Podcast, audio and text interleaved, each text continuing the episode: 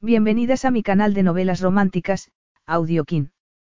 Antes de continuar, regálame un minuto de tu tiempo y comparte esta novela con familiares, amigas y conocidas. Me ayudarías a que otras personas conozcan este hermoso trabajo y cada día seguir creciendo. Estaré infinitamente agradecida por tu apoyo y deseando que una lluvia de bendiciones caigan sobre ti. Comencemos con la narración de la novela cuyo título es El Duque y la cantante. Argumento.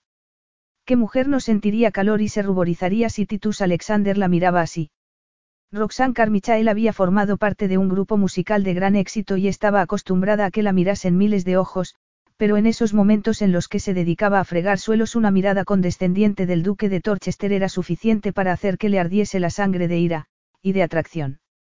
Titus no soportaba a las personas mentirosas y nunca bajaba la guardia, pero su nueva sirvienta estaba haciendo que su autocontrol se tambalease con sus increíbles piernas y su traviesa boca.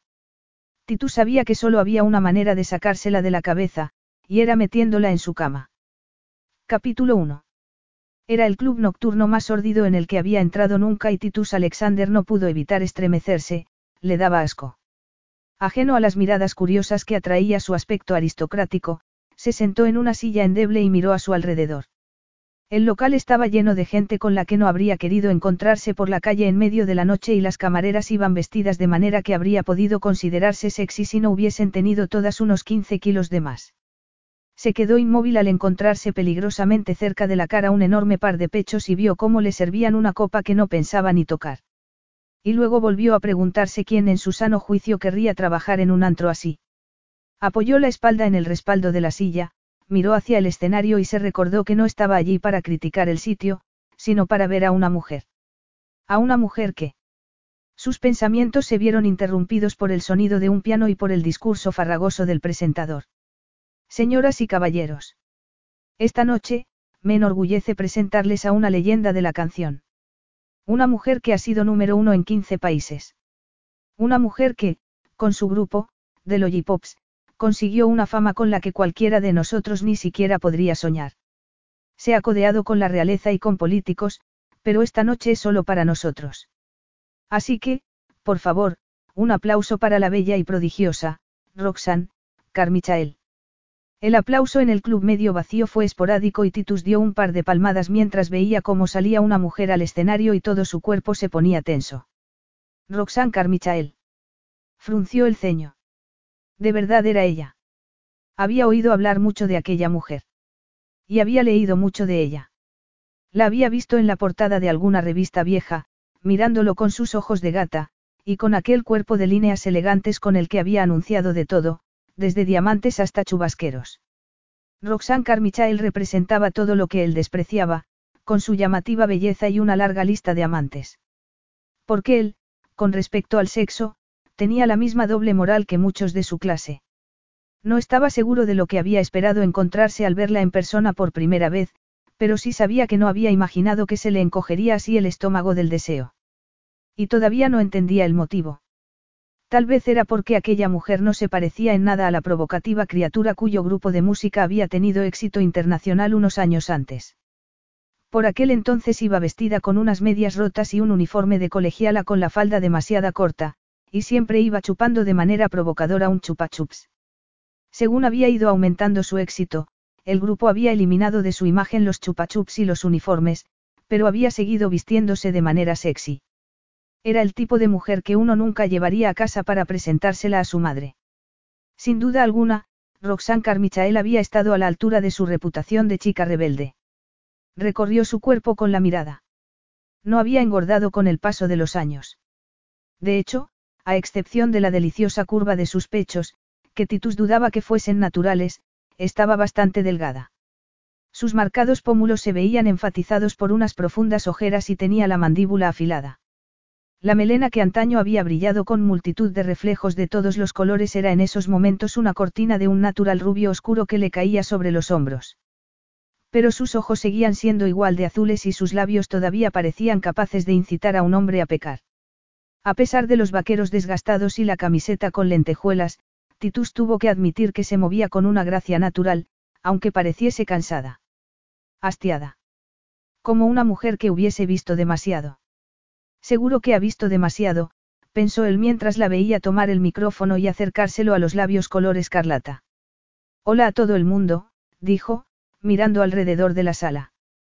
Soy Roxy Carmichael y esta noche estoy aquí para entretenerlos. Puedes venir a entretenerme cuando quieras, Roxy. Gritó un hombre desde el fondo del club. Y alguien rió. Hubo una pausa. Titus pensó que Roxanne iba a cambiar de idea. Por un instante, le pareció casi vulnerable. Era como si alguien la hubiese hecho subir a aquel escenario por error y no supiese qué tenía que hacer. Y entonces abrió la boca y empezó a cantar y, a pesar de todo, él se emocionó al oír la primera nota. Se puso cómodo en su silla y mientras la escuchaba, sintió que sus sentidos se despertaban sin su permiso. Así que tenía talento de verdad. La actuación pasó entre nubes. Roxanne cantó acerca del amor y la pérdida. Echó la cabeza hacia atrás, como en un éxtasis silencioso y Titus volvió a sentir tensión en la bragueta. La última canción terminó con un suave suspiro y él tuvo que salir del encantamiento en el que había estado sumido. Tuvo que dejar de imaginarse aquellos increíbles labios cantando por su cuerpo y recordar quién era aquella mujer en realidad. Una fulana a la que solo le interesaba el dinero. Se preguntó cómo podía ser tan despiadada, cómo podía estar tan desesperada para robarle el marido a otra mujer solo por dinero. Roxanne terminó la actuación bruscamente, abrió los ojos después de la última canción como si acabase de despertar de un sueño y le sorprendiese encontrarse en aquel tugurio.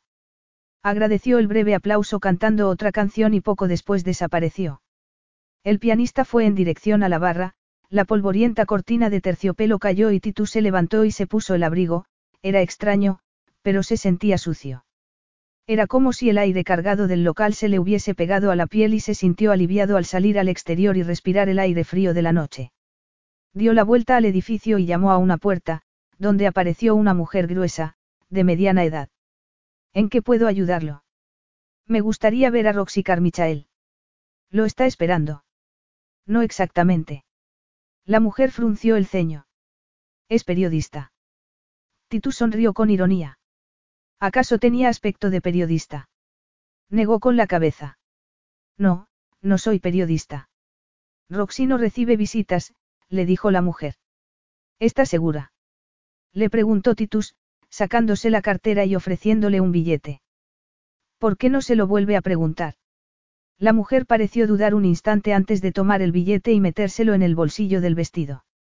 No le prometo nada, le advirtió, haciendo después un movimiento de cabeza para indicarle que la siguiera. Titus entró y cerró la puerta tras de él.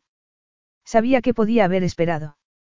Que podía haber ido a ver a Roxanne Carmichael por la mañana para darle la noticia a plena luz del día, en su territorio. Pero estaba encendido y quería terminar con aquello esa misma noche. Además, nunca le había gustado esperar, y en esos momentos en los que tenía el control del patrimonio familiar, no tenía por qué hacerlo. La mujer, que llevaba puesto un vestido de flores, se había detenido y estaba llamando a una puerta. ¿Quién es? preguntó Roxy con voz sensual. Margaret, dijo la otra mujer. Roxanne, que estaba sentada frente al espejo, desmaquillándose, se giró en la silla e intentó que no se le notase que estaba desanimada, pero no era fácil. No había sido precisamente la mejor noche del mundo. No había nada peor que cantar en un local medio vacío para un público borracho. El Kit Kat Club estaba en horas bajas y ella no había conseguido atraer público. Y el dueño ya le había advertido esa mañana que no toleraría ningún fracaso.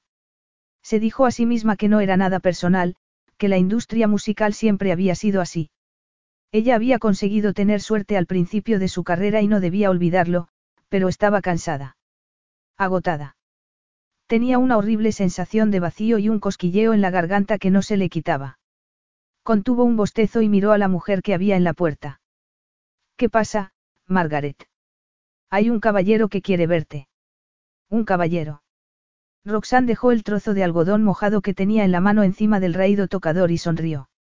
En el pasado habían sido miles las personas que la habían esperado a las puertas del camerino. Hombres que querían acostarse con ella y chicas que la habían admirado, aunque todavía no entendía por qué. Había necesitado un equipo de seguridad para controlar a la multitud, pero eso formaba parte del pasado. Últimamente eran pocas las personas que iban a verla. Se preguntó si se trataría de su padre con otro de sus ridículos planes para que volviera.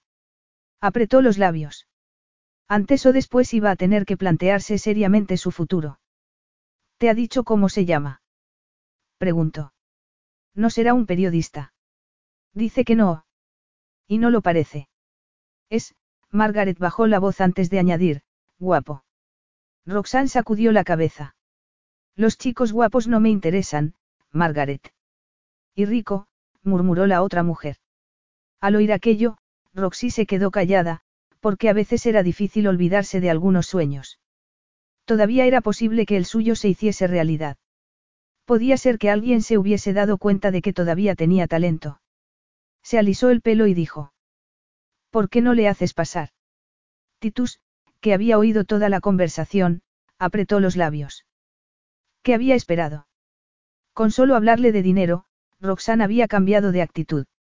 Había mujeres que eran capaces de todo por dinero y aquella era una de ellas. Puede entrar, le dijo Margaret, pero Titus ya lo estaba haciendo. Todavía sentada, Roxy abrió mucho los ojos al ver a un hombre alto entrar en el pequeño camerino.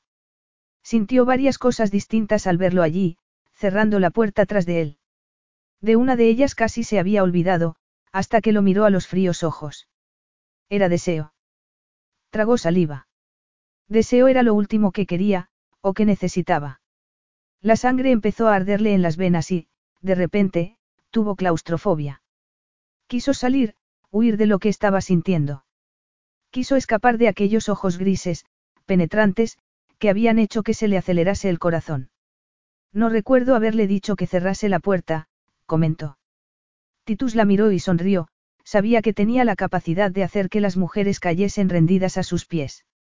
No la explotaba, pero, en ocasiones, la utilizaba. Tal vez no quiera que todo el club se entere de lo que le voy a decir, respondió en voz baja. Roxy estuvo a punto de contestarle que no iba a tolerar amenazas veladas de un extraño, pero no fue capaz de hablar. No supo si era por el aspecto o por la manera de comportarse de aquel hombre, o por su frío y aristocrático acento. Fuese lo que fuese, se quedó sin habla y con la mirada clavada en él, incapaz de apartarla. Era muy alto e iba vestido con un abrigo de cachemir oscuro, y Roxy pensó que nunca había visto a un hombre con semejante presencia. Y eso que se había pasado la vida trabajando en una industria en la que tener carisma era algo habitual. Tenía un cuerpo en el que cualquier mujer se habría fijado, lo mismo que en su ropa cara, aunque las mujeres solían interesarse más por los rostros. Y aquel era el más impresionante que había visto nunca. Los marcados pómulos parecían esculpidos y las duras líneas contrastaban con los sensuales labios, que no sonreían. El pelo era oscuro y grueso, como la melena de un león, pensó Roxy. Aunque no era lo único que tenía aquel hombre de rey de la selva, también se movía con la gracia y la fuerza de un poderoso depredador, como si todo lo que hubiese ante él fuese suyo. Roxy no reaccionó ante su serio escrutinio, o al menos, no se le notó. Tenía el corazón acelerado, pero siempre se le había dado bien ocultar sus sentimientos. Era una experta. Había tratado con suficientes hombres en el pasado como para saber que todos eran iguales. Y que, inevitablemente, solo pensaban en una cosa y cuando la conseguían, se olvidaban de una. Así que no iba a sentir pánico porque un tipo rico hubiese entrado a verla. Le dio la espalda y se miró al espejo para quitarse el pintalabios con un trozo de algodón. Porque era evidente que aquel hombre no era un empresario. No cree que debería haberse presentado antes de entrar. Titus no estaba acostumbrado a que le diesen la espalda.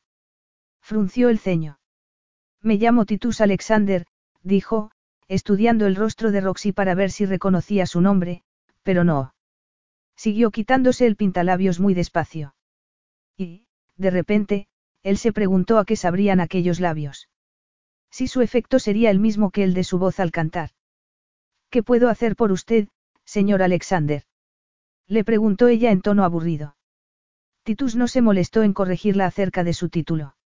Sabía por experiencia que era mejor mantener aquello oculto el máximo tiempo posible. En especial, a las mujeres. Quiero hablar con usted. Pues hable. Preferiría que me mirase para hacerlo. Ella lo miró a los ojos a través del espejo. ¿Por qué? Porque tienes unos ojos tan azules que quiero verlos de cerca, pensó Titus sin darse cuenta, antes de apartar aquella idea de su mente. Roxy Carmichael era una estrella caída, una mujer que salía con hombres casados y a la que solo le interesaba el dinero. Pensará que soy un anticuado, pero preferiría no tener que hablar con su espalda, le contestó él. Con los labios limpios, Roxy se giró lentamente. No. Le preguntó en tono sarcástico. Y Titus volvió a notar que se excitaba y, por un instante, deseó haber mantenido la boca cerrada. Porque en ese momento se distrajo con sus pechos, que se apretaban contra la camiseta de lentejuelas como rogándole que los tocase. Hizo un esfuerzo por apartar la mirada y la miró a los ojos. Creo que conoce a Martin Murray. Roxy se encogió de hombros. Conozco a mucha gente. Pero a él tengo entendido que lo conoce bastante bien, le sugirió Titus. Roxy entendió lo que quería insinuar, pero no respondió.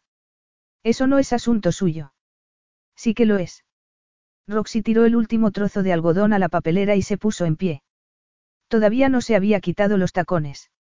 Mire, es tarde, estoy cansada y quiero marcharme a casa. ¿Por qué no va directo al grano y me dice qué quiere y por qué me habla en ese tono tan crítico? Tal vez porque tengo derecho a hablarle en tono crítico, replicó él.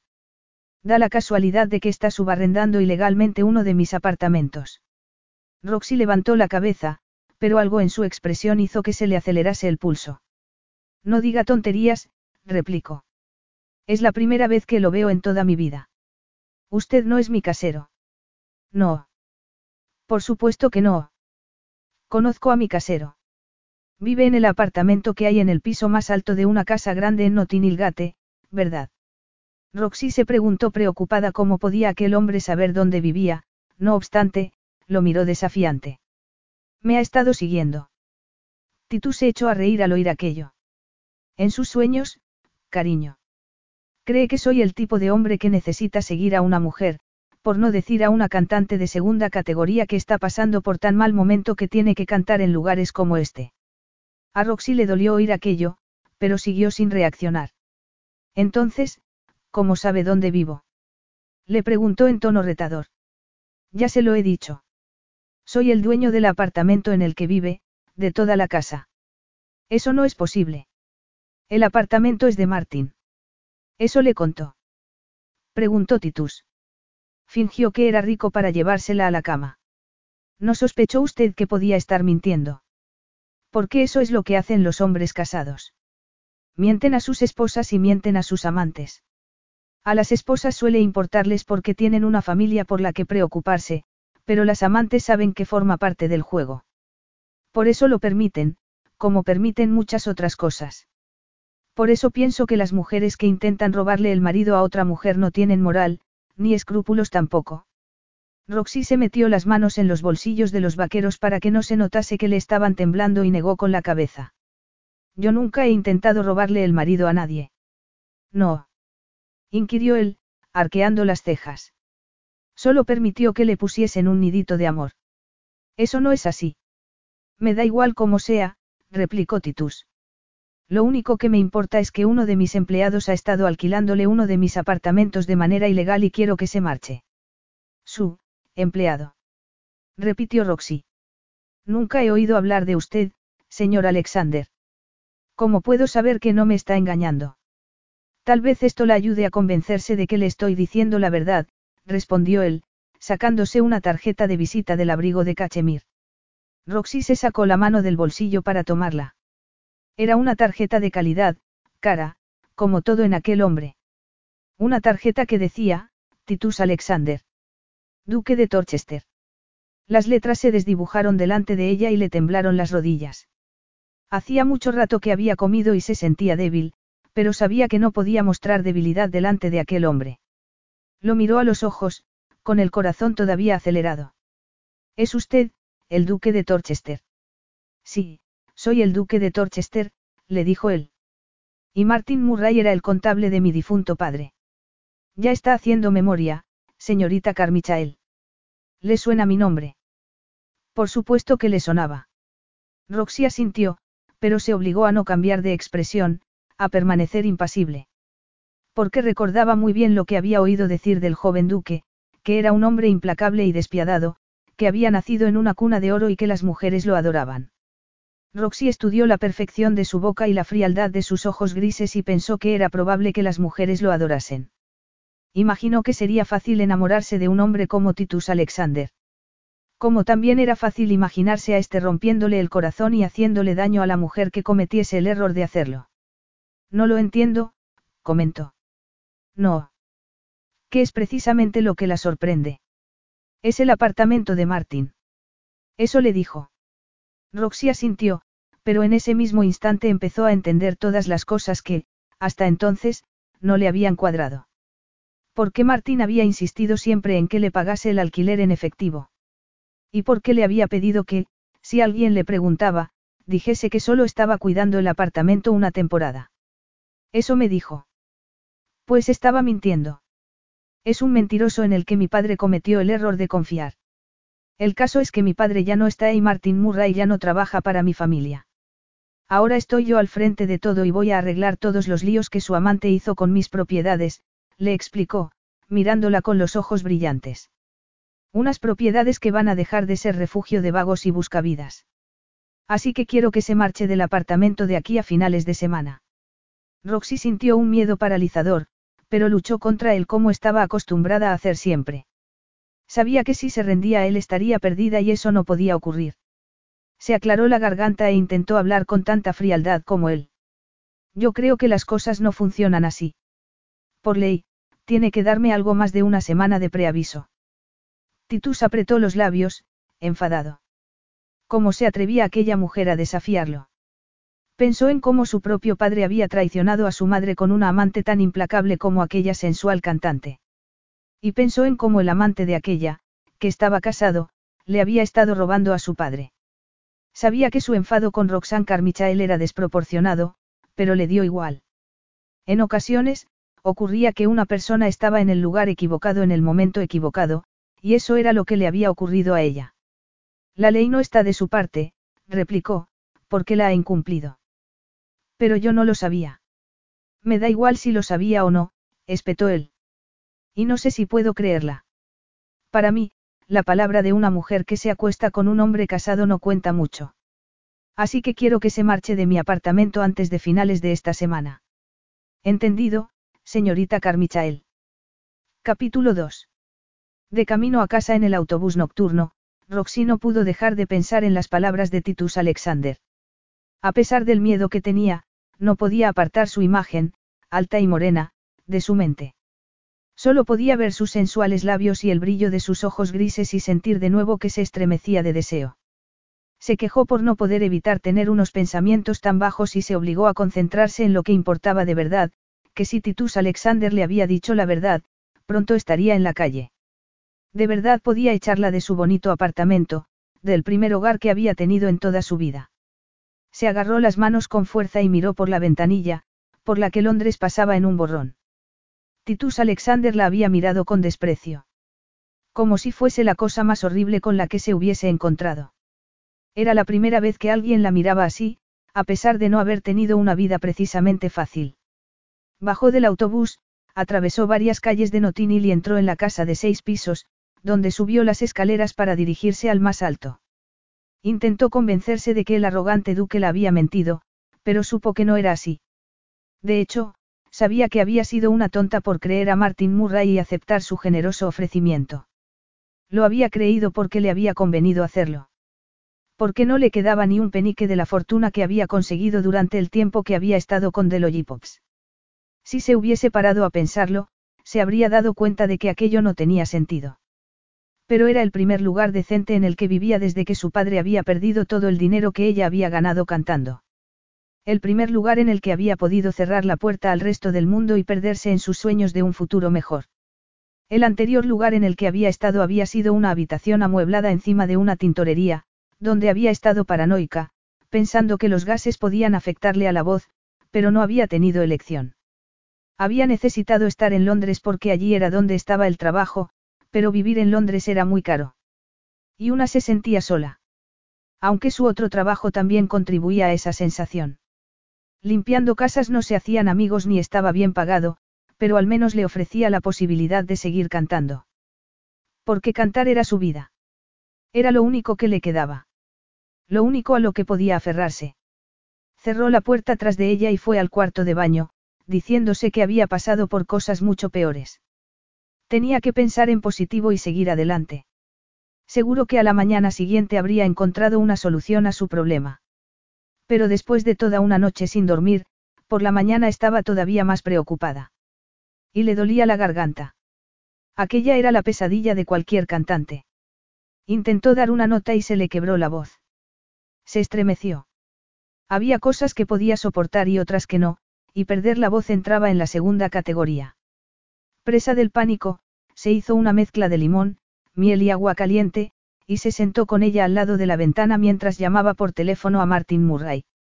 Hacía mucho que no lo llamaba, aunque él seguía haciéndolo de vez en cuando para intentar convencerla de que saliesen a cenar. Cuando respondió, al segundo tono, lo hizo con una voz extrañamente sospechosa. Roxy, qué sorpresa, le dijo. He tenido visita, anunció ella. Dime. Titus Alexander ha venido a verme. Y. Roxy tragó saliva. Que me ha informado de que estaba subarrendando ilegalmente su apartamento, y de que tenía que marcharme antes de finales de semana. Espero. Y espero. Pero, que había pensado, que Murray iba a decirle que el duque mentía. Que no se preocupase. Me temo que no puedo hacer nada, Roxy. Tengo mis propios problemas. Me he quedado sin trabajo. El joven y arrogante duque de Torchester me ha echado a la calle. Roxy no se molestó en preguntarle por qué la había mentido. Sabía por qué lo había hecho, y porque ella se había dejado engañar. ¿Crees que me lo ha dicho en serio? Preguntó, a pesar de conocer la respuesta. Martín rió. Por supuesto que sí. Si fuese tú, empezaría a buscar otro lugar donde vivir. A Roxy le temblaban las manos cuando colgó el teléfono y supo que no podía culpar a nadie de aquello. La culpa era solo suya. A Martin Murray le daba igual que no tuviese dinero para dar una fianza. Eso era problema suyo. Por ser una testaruda y por negarse a abandonar su sueño de volver a convertirse en una estrella de la canción. Sintió miedo, pero luchó contra él. Saldría de aquello. Solo tenía que encontrar una habitación en alguna parte, tal vez como interna, limpiando o cuidando niños. Pero le dolía la garganta y se sentía demasiado débil para ponerse a buscar. Tuvo que hacer un esfuerzo para ir hasta Holland Park, donde limpiaba una casa. Al llegar allí, la dueña, una italiana casada con un futbolista, la miró horrorizada y le dijo que podía contagiar el catarro a los niños, así que la mandó de vuelta a su apartamento. Roxy la comprendió porque cada vez se sentía peor. A la mañana siguiente, estaba demasiado mal para salir de la cama y empezó a sentir pánico. Entonces se enteró de que había perdido su trabajo en el Kit Kat Club. Le dijeron que no había conseguido atraer clientes nuevos. Y aquello fue lo que la remató, pero, no obstante, consiguió contener las lágrimas. Era una cuestión de supervivencia porque sabía que si empezaba a llorar no podría parar, y que eso no le serviría de nada. Se obligó a ser práctica y consiguió ir a la farmacia a comprar paracetamol. No podía dejar de preguntarse cómo se las iba a arreglar. ¿Y si el duque de Torchester había hablado en serio? Le costó tanto subir las escaleras que tardó en darse cuenta de lo que había delante de su puerta. Parpadeó. Era. Volvió a parpadear. Su maleta. Terminó de subir muy despacio las escaleras y abrió la maleta. Se tuvo que tragar las lágrimas al ver lo que había dentro, sus vaqueros, sus camisetas de lentejuelas, sus artículos de aseo, su ropa interior. La cerró y empezó a ver unos puntos amarillos delante de ella. Intentó meter la llave en la cerradura a pesar de saber que sería inútil. No iba a entrar y sabía muy bien por qué. Roxanne. Reconoció al instante la voz femenina que hablaba detrás de ella y se giró hacia Annabella Lang, la rubia rica que vivía en la otra puerta. Incapaz de sonreír, Roxy asintió y apartó las llaves de la puerta. Hola, Bella. ¿Qué ocurre? Alguien ha cambiado la cerradura. Me marcho, dijo Roxy. Pero a Annabella eso le daba igual. No puedes imaginarte quién ha venido. ¿Quién? preguntó ella, a pesar de conocer la respuesta. Titus Alexander, dijo Annabella, entrecerrando los ojos. El duque de Torchester. No sabía que lo conocieras. Ni tampoco sabía que fuese el dueño de esta casa. Roxy no se molestó en decirle que ella tampoco. Además, le dolía demasiado la cabeza para ponerse a charlar con Annabella y lo único que quería era salir de allí y tumbarse en algún sitio antes de caerse redonda. Tengo que irme. ¿A dónde? Le preguntó su vecina con incredulidad al ver que Roxy intentaba levantar la pesada maleta. Tal vez, si no hubiese estado tan aturdida, se habría inventado a alguna amiga, pero se sentía tan débil y derrotada que le dijo la verdad. A un hostal, balbució. Solo esta noche. Y luego tiró de su maleta y no dejó de andar hasta la parada del autobús, hasta donde no podía llegar la mirada de pena de Annabella. Cuando el autobús rojo de dos plantas llegó, se subió a él dispuesta a marcharse lo más lejos posible de aquella zona de Londres. ¿Por qué no pertenecía a aquel lugar? Y, pensándolo bien, no pertenecía a ninguno. Encontró un hostal y no le importó que estuviese cerca de una ruidosa boca de metro ni que para entrar en él tuviese que pasar por delante de tres personas que estaban sentadas en el suelo, mendigando. Solo necesitaba dormir. A la mañana siguiente se encontraría mejor y buscaría un lugar donde vivir. No supo si era porque se le notaba la desesperación en la cara, o en la voz ronca, pero el caso fue que le dieron una cama. Era una cama de hierro con un colchón lleno de bultos, en un dormitorio con otras veinte mujeres. Algunas gritaban, presas de las pesadillas, y Roxy se habría sentido aterrada si no hubiese tenido semejante dolor de cabeza. Entonces recordó que no había dejado ninguna dirección de contacto para que le reenviasen un cheque que estaba esperando y buscó en su bolso con dedos temblorosos hasta que encontró la dirección del odioso Titus Alexander. Luego volvió a dejarse caer sobre la almohada. Nunca había estado tan enferma en toda su vida. Era como si las paredes se le fuesen a caer encima y cada vez tenía más calor. Antes de que se le cerrasen los ojos, vociferó al hombre cuyo cruel comportamiento la había llevado hasta allí. Capítulo 3. Roxy abrió muy despacio los ojos y vio ante ella una entrepierna envuelta en unos vaqueros desgastados. Desorientada, clavó la vista en unas caderas estrechas y luego la fue subiendo hasta encontrarse con la mirada de Titus Alexander. Veo que está despierta, comentó este en tono mordaz. Ella parpadeó. Estaba calentita y cómoda y la habitación estaba en silencio. No obstante, recordaba haberse quedado dormida en un colchón lleno de bultos, con el sonido de voces dementes a su alrededor. En el hostal. A pesar de lo mucho que le pesaba el cuerpo, consiguió sentarse en la cama y frunció el ceño con incredulidad al mirar a su alrededor. No, no estaba en el hostal. Estaba en una habitación enorme, en la que entraba la luz por unas ventanas también enormes. Una habitación toda decorada en blanco, con una lámpara de araña en el techo. Y con unas sábanas muy limpias. Miró al duque sin entenderlo. ¿Dónde estoy? Le preguntó. En mi casa de Londres. ¿Y cómo he llegado aquí? Volvió a preguntar, empezando a ponerse nerviosa. No se acuerda. Si me acordase, no se lo preguntaría. Titus apretó los labios. Era una desagradecida. Tenía que haberla dejado en el hostal. La he traído yo, le respondió. Estaba enferma. Roxy se dejó caer sobre el montón de cojines. Que estuviese enferma explicaba que se sintiese tan débil y aturdida, pero no que Titus Alexander estuviese allí, al lado de su cama, fulminándola con la mirada. ¿Qué quiere decir con eso de que me ha traído aquí? Quiero decir, empezó él en tono impaciente, que en el hostal encontraron mi tarjeta y me llamaron. Y la encontré con fiebre, delirando y sin ninguna atención médica. Así que la metí en mi coche y me la traje aquí. Roxy recordó algo más, recordó haber sentido mucho frío y haber estado sudando al mismo tiempo. Recordó haber oído gritos a su alrededor, habría gritado ella también. Y, después, que alguien la había tomado en brazos. Alguien muy fuerte. Y que había estado apretada contra un pecho duro como la piedra antes de que la metiesen en un coche. Miró al duque a los ojos. Fue usted. Usted me rescató, dijo muy despacio. Titus rió con cinismo porque lo último que necesitaba era que aquella mujer empezase a tener fantasías adolescentes acerca de un episodio que él prefería que no hubiese tenido lugar. Me sentí obligado a ayudarla ya que, en parte, me sentía responsable de que estuviese allí, admitió. Aunque en realidad la culpa sea suya por tener una vida tan desordenada. Así que la traje aquí y le pedí a mi amigo Guy Chambers que cuidase de usted. Que cuidase de mí. Repitió ella. ¿Qué quiere decir?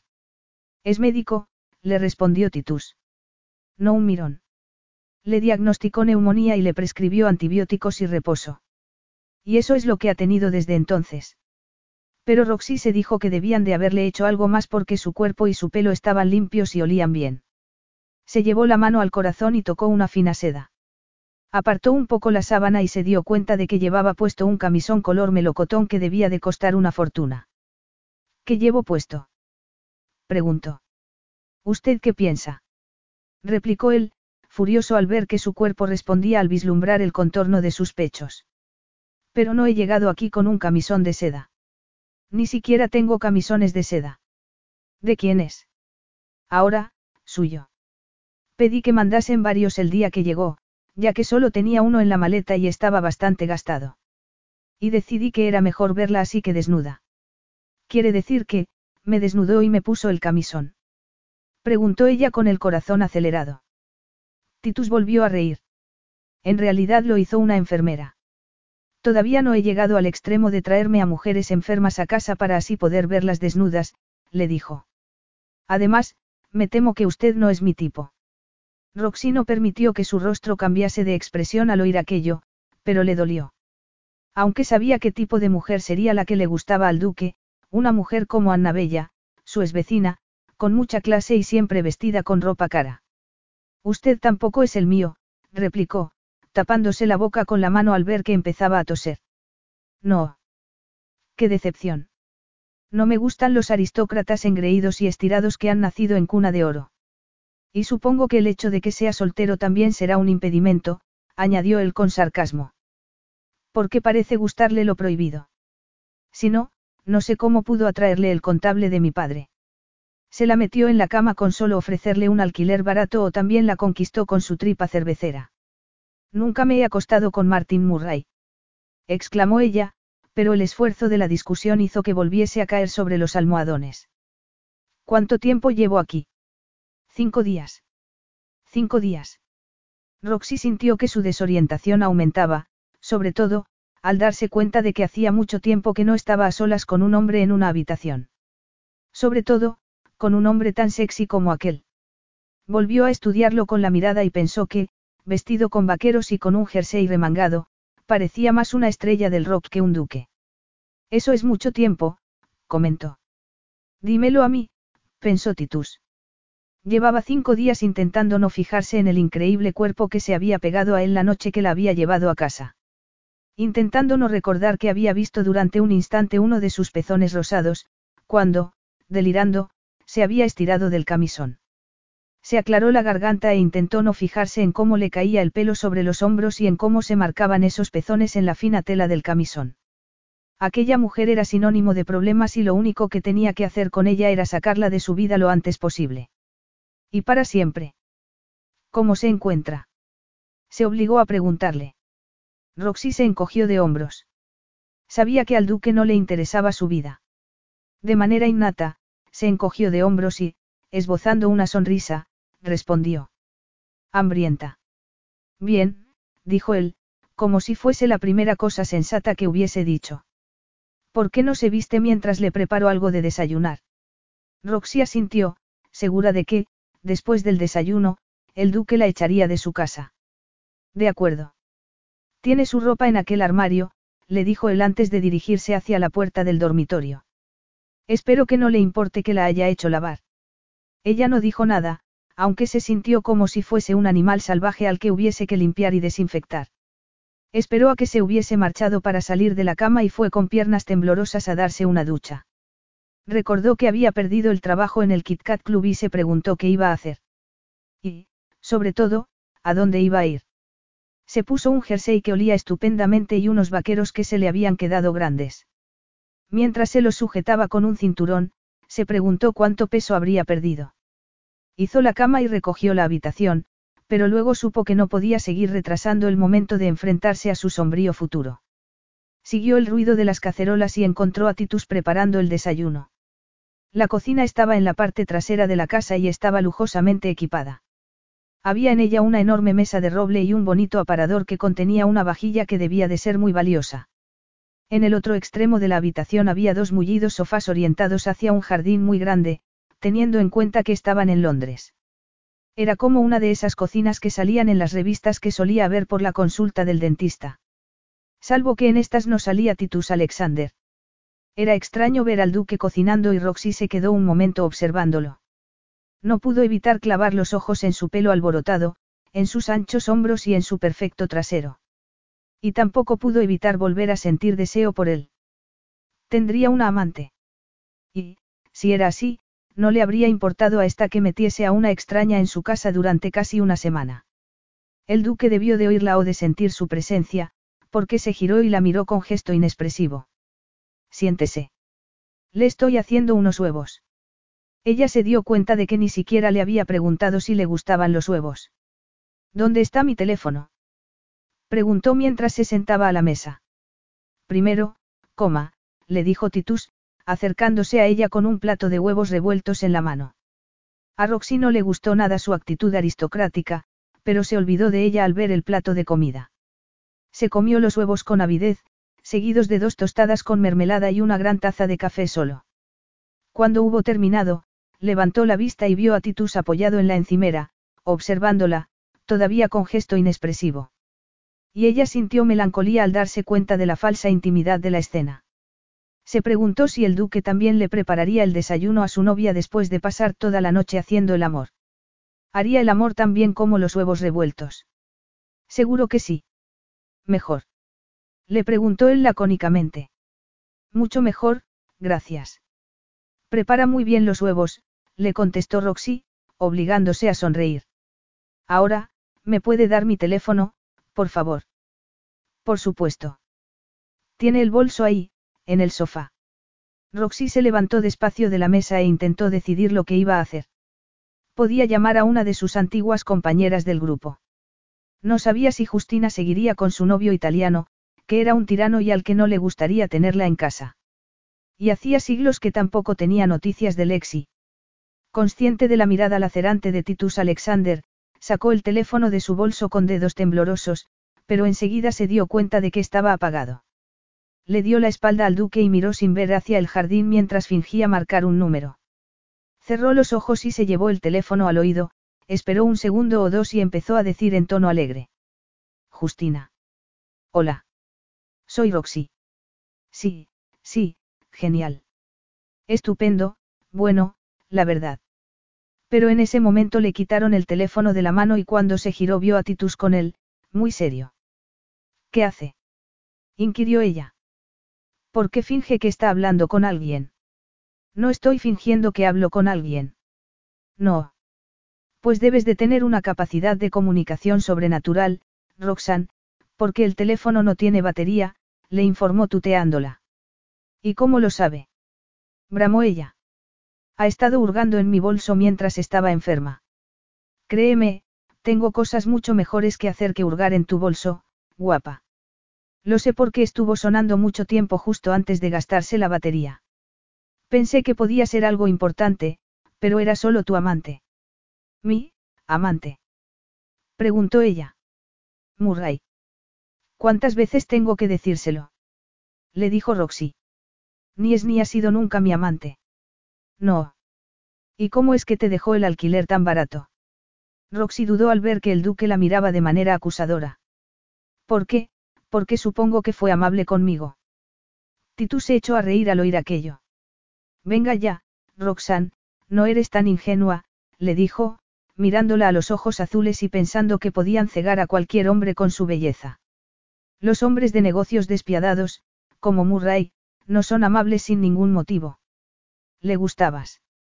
Y tal vez tú decidiste que acostarte con él no era un precio tan alto si a cambio podías vivir en una de las mejores zonas de Londres, aunque estuviese casado. No serías la primera mujer ni la última que ha hecho algo así. Es repugnante. Tal vez, admitió Titus. O tal vez solo esté diciendo la verdad y no soportes oírla. ¿Por qué no me negarás que le gustabas a Murray? Roxy volvió a dudar. Era difícil apartar la vista cuando el duque la miraba así. Se dijo que, de todos modos, le daba igual lo que Titus Alexander pensase de ella. Sí, le gustaba, admitió. Por supuesto que sí, dijo él. Y, deja que lo adivine, no te acostaste con él, pero lo tentaste con la posibilidad de hacerlo algún día. Roxy se ruborizó al oír aquello. Le había dicho claramente a Martin que no salía con hombres casados y era la verdad. Pero la mayoría de los hombres tenían un ego inquebrantable. Tal vez Martin había pensado que si persistía, lograría convencerla. Y tal vez ella había permitido que lo pensase. No puedo controlar mentes ajenas, replicó. Ni yo tampoco, pensó Titus. Ni siquiera podía controlar lo que estaba pasando por su propia cabeza en esos momentos. Porque solo podía pensar en acabar con su gesto desafiante besándola. Que tenían las chicas malas, como Roxanne Carmichael, que atraían tanto a los hombres. Enfadado, se tragó el nudo que tenía en la garganta y deseó poder hacer lo mismo con el dolor que tenía entre las piernas. ¿Y qué vas a hacer ahora? Le preguntó, deseando poder sacarla de su vida sin más. Roxy volvió a sentirse débil al oír la pregunta y se sentó en el sofá. Todavía no lo he decidido, admitió. Lo primero, tengo que conseguir que funcione mi teléfono. Te está fallando la comunicación sobrenatural, Roxanne. Se burló él. Dame el cargador. Ella volvió a buscar en el bolso con dedos temblorosos y se lo tendió. Mientras veía cómo lo enchufaba se dijo que era muy fácil obedecerlo y se preguntó si todo el mundo lo haría. Se debería aquella dominancia natural a la fuerza de su personalidad, además de al título que había heredado. Titus se irguió y la miró a los ojos. Puedes utilizar mi teléfono, le dijo. Roxy se dio cuenta de que no tenía elección y aceptó su ofrecimiento a pesar de no apetecerle que el duque oyese su conversación. Marcó el número y supo al instante, por el tono de voz de la mujer que había descolgado, que las cosas no iban bien. De hecho, iban muy mal. Se apretó el teléfono al oído y tuvo la esperanza de que Titus no oyese la diatriba que le estaba cayendo. Porque había fallado a varios de sus mejores clientes al no ir a trabajar. He estado enferma, le explicó a la mujer de la agencia, rezando porque fuese un poco comprensiva. Miró al duque a los ojos y se estremeció. Luego se aclaró la garganta y, apartando la vista, añadió. He tenido neumonía. Me temo que eso no es responsabilidad nuestra. Deberías empezar a cuidarte y dejar de trabajar de sol a sol, le dijo la mujer con altivez. Tienes que decidir si quieres ser limpiadora o cantante, porque es evidente que no puedes hacer ambas cosas. Lo siento, Roxanne, pero no podemos contratar a trabajadores que no sean de fiar. Nuestros clientes son demasiado importantes. Tal vez si Titus no hubiese escuchado, Roxy habría suplicado para que no la despidieran, pero estando él presente y sintiéndose tan débil como se sentía en esos momentos, no le quedó otra alternativa más que despedirse y colgar. Después devolvió el teléfono en silencio a Titus, que seguía observándola con curiosidad, como si fuese un bicho raro. No me ha parecido una conversación muy fructífera, comentó por fin. Muy astuto. ¿Con quién has hablado? Le preguntó él. Roxy se dio cuenta de que no podía decirle que no se metiese donde no lo llamaban, porque la había ayudado. Pensó que tal vez le viniese bien ver cómo vivía la otra mitad, aunque su estúpido orgullo no le permitía confesarle la mundana verdad de su existencia. Con la empresa de limpieza para la que trabajo. Trabajaba, se corrigió. Titus frunció el ceño. Trabajas de limpiadora. Empleada doméstica, es como lo llaman ahora, pero la terminología es lo de menos, porque me acaban de despedir. Pero si has estado enferma. Al parecer, le he fallado a dos de sus mejores clientes. Y pueden echarte así. ¿Quién sabe? De todos modos, no estoy en posición de llevar a la empresa a juicio por despido improcedente, no le dijo ella, mirándolo a los ojos y preguntándose si el duque era capaz de apreciar su exquisita ironía. Me temo que cuando no tienes dinero la gente puede hacer lo que quiera contigo. Titus entrecerró los ojos al oír aquello. No podía criticar a la agencia por lo que le acababa de hacer a Roxanne cuando él le había hecho algo parecido. Si no la hubiese echado a la calle, tal vez nada de aquello habría ocurrido. Se sintió culpable. ¿Tienes algún pariente al que acudir? Le preguntó. No. ¿Y tus padres? He dicho que no, insistió ella. ¿Y qué vas a hacer?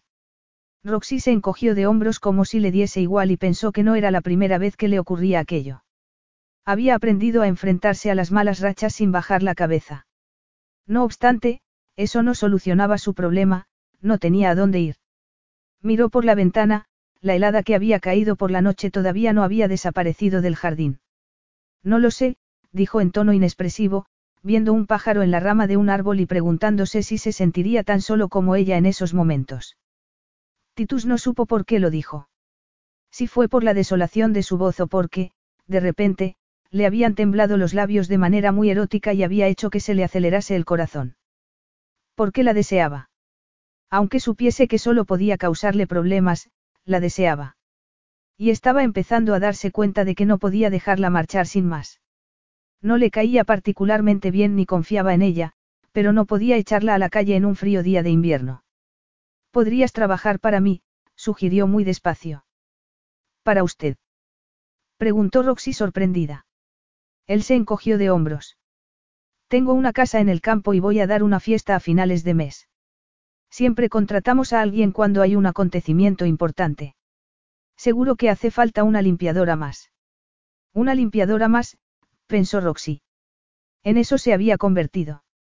Deseó darse la vuelta y decirle al duque que se metiese aquel trabajo donde le cupiese, pero fuera hacía frío y no tenía a dónde ir.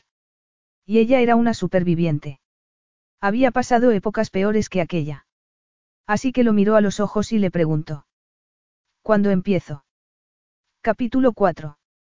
El magnífico Bentley atravesó lentamente el arco de piedra de la entrada y Roxy observó los enormes jardines que se extendían ante ella, que llegaban hasta más allá de donde le alcanzaba la vista. La luz que cubría la escarcha de la hierba hacía que el lugar pareciese una antigua postal navideña. A lo lejos se vislumbraba la imagen dorada de una casa, la casa más grande que había visto en toda su vida. Aquella no podía ser la casa del duque. Contenta por poder fijar su atención en otra cosa que no fuesen los musculosos muslos del hombre que tenía sentado a su lado, Roxy abrió mucho los ojos. Tiene que ser una broma, murmuró. Titus la miró y se fijó en el modo en que la luz del invierno iluminaba su pelo rubio oscuro. Supuso que debía alegrarse de que hubiese ido casi todo el trayecto, desde Londres hasta Norfolk, durmiendo y no distrayéndolo con sus frívolos comentarios. No obstante, mientras dormía, su salvaje sensualidad parecía emanar de todos los poros de aquel increíble cuerpo. Como rogándole en silencio que le hiciese lo que era natural que un hombre como él le hiciese a una mujer como ella. Cada vez que el coche se había detenido en un semáforo, Titus había girado la cabeza para estudiarla con la mirada. Su imagen había sido angelical y perversamente accesible al mismo tiempo, y él había sentido un deseo tan fuerte que había tenido que hacer un gran esfuerzo para no tomarla entre sus brazos y besarla. Aquella habría sido la peor idea del mundo. Buscar consuelo carnal en una mujer así. En esos momentos, luchó por fijar su atención en el largo camino que llevaba hasta la casa. No recuerdo haberte gastado ninguna, respondió. No me refiero a una broma en el sentido literal de la palabra. Quiero decir que no me habías contado que vivías en un palacio, Titus, le explicó Roxy, tuteándolo. Es inmenso. Y debe de. Entrecerró los ojos para mirar hacia el horizonte. ¿Aquello es el mar? Preguntó. Sí, respondió él, apretando los labios al oír emoción y avaricia en su voz. Tenemos playa privada. Playa privada, repitió Roxy maravillada, y luego añadió sin pensarlo, me preguntó cuánto costará una propiedad así.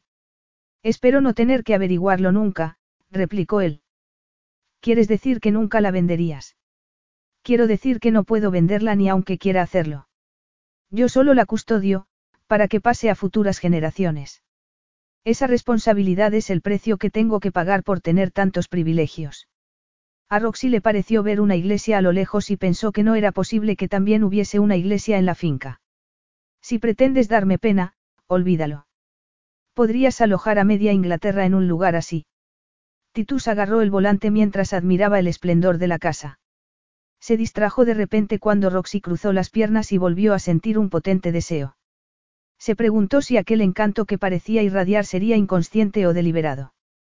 Por primera vez, dudó de que pudiese encajar con el resto de las personas que trabajaban en la casa y de que fuese a acostumbrarse a estar en un lugar tan aislado de todo.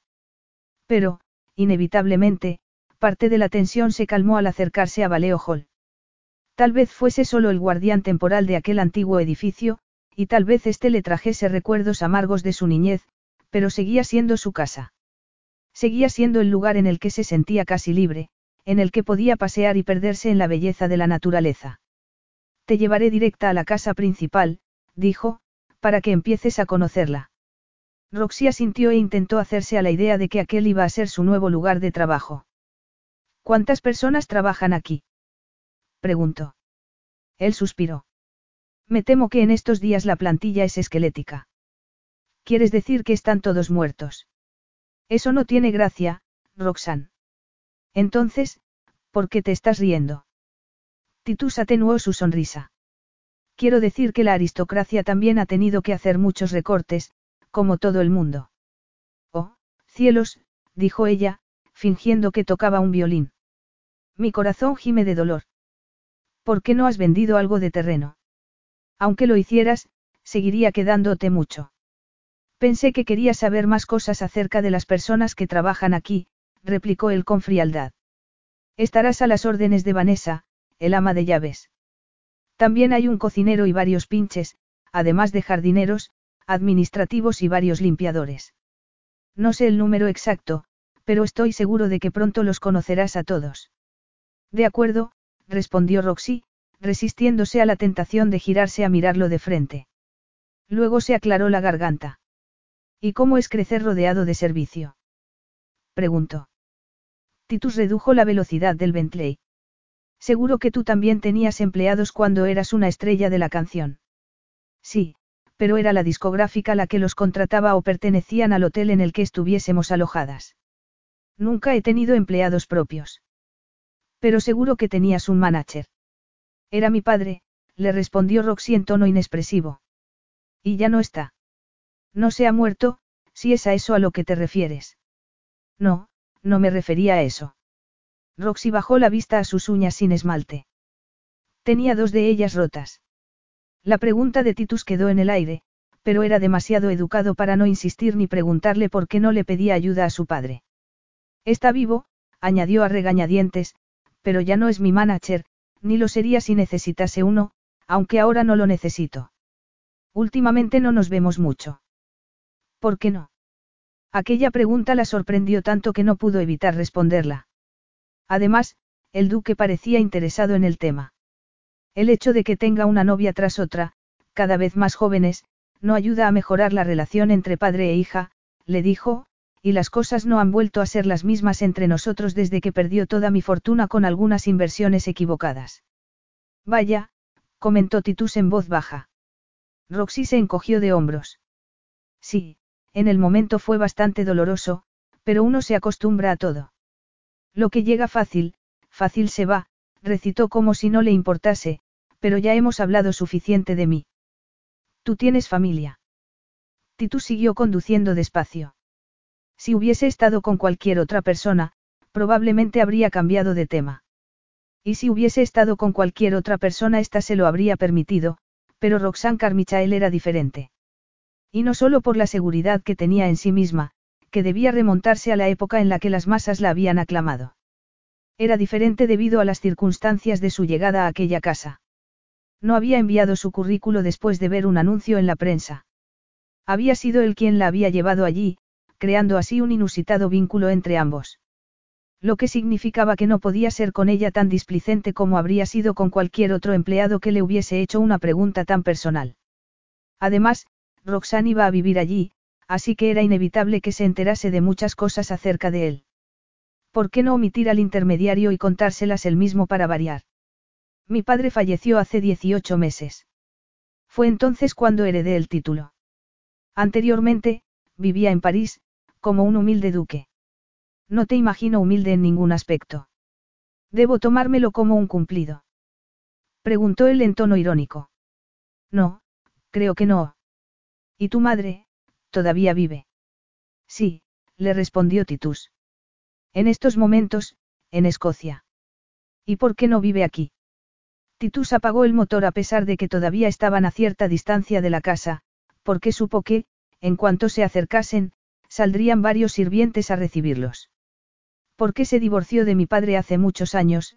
le contestó cuando descubrió que tenía desde hacía mucho tiempo una aventura con una mujer que después se convirtió en mi madrastra. Roxy se dio cuenta de que decía la palabra, madrastra, con desprecio y, de repente, entendió un poco mejor su comportamiento. Explicaba aquello que la hubiese condenado tan rápidamente al pensar que se había acostado con Martin Murray. ¿Y tu madrastra sí que vive aquí? No. Le dijo, preguntándose cómo sería el ambiente si la respuesta era afirmativa. No, decidió cambiar de aires cuando mi padre enfermó. Por suerte, yo pude convencerlo de anular el matrimonio antes de que muriese, le contó en tono frío. Así que, aunque ella le fue infiel y lo engañó, por lo menos no ha podido quedarse con la finca. A Roxy no le sorprendió la dureza de su voz al decir aquello, puesto que ya le había hablado en el mismo tono a ella. ¡Qué hombre tan duro! Aunque también carismático, con un atractivo casi imposible de ignorar. Lo que era una locura. Ella tenía la sensatez suficiente para darse cuenta de que, podía atraerle algo, pero no le gustaba. Así que lo mejor sería no tener ningún pensamiento romántico al respecto e intentar que su relación fuese más profesional. Creo que tengo que darte las gracias, le dijo. Por haberme rescatado de ese horrible hostal y por haberme dado trabajo. Titus se encogió de hombros. Digamos que ha sido causa-efecto. Llegaste a ese hostal por mi culpa. Roxy negó con la cabeza. Quizás se hubiese sentido mejor echándole a él la culpa de todo, pero no habría sido justo. No, ya llevaba varios días encontrándome mal. Tenía que haber ido al médico. Titus tuvo que admitir que aquel comentario era generoso por su parte. La vio recogerse el pelo en una trenza y cómo dejaba que ésta cayese sobre la suculenta curva de sus pechos. Haciendo un esfuerzo, volvió a centrar la atención en el esplendor de su casa. Mira, dijo, deteniendo el Bentley en el amplio patio delantero de Valeo Hall. A Roxy se le cortó la respiración un segundo mientras admiraba el edificio. Oh, vaya. ¿Te gusta? Le preguntó él con cierto orgullo. Que sí me gusta. Hizo una pausa y luego añadió. Titus, es increíble. Dos leones de bronce hacían guardia desde un enorme pedestal. Unas columnas gigantes bordeaban las anchas escaleras que daban a la puerta principal, donde una atractiva mujer de unos 30 años los esperaba. Llevaba el pelo recogido y un elegante vestido gris que, claramente, era un uniforme. Ven a conocer a Vanessa, le dijo Titus. Roxy se puso la chaqueta y salió del coche para subir las escaleras detrás de él.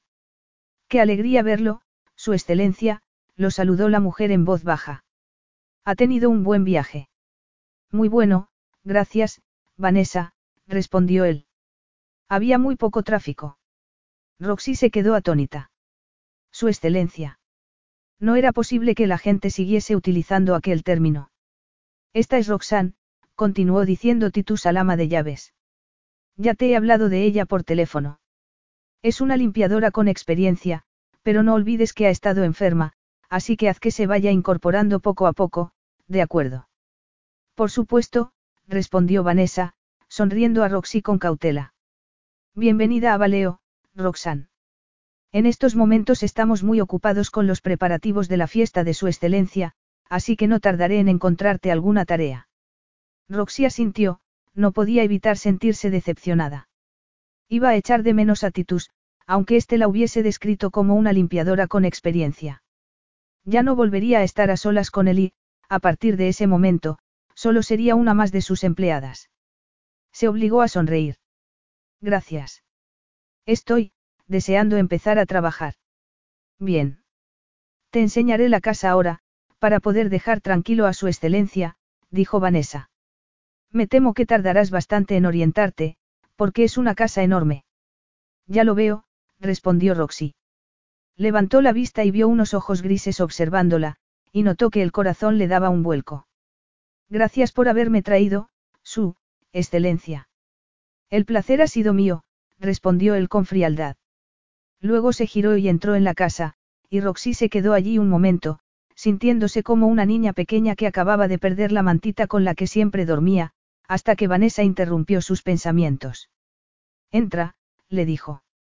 Roxy había pensado que entrar en Baleo Hall iba a ser parecido a registrarse en un hotel de lujo, pero nada más hacerlo cambió de opinión. Una enorme escalera de mármol, sostenida por unas columnas inmensas, llevaba a la primera planta.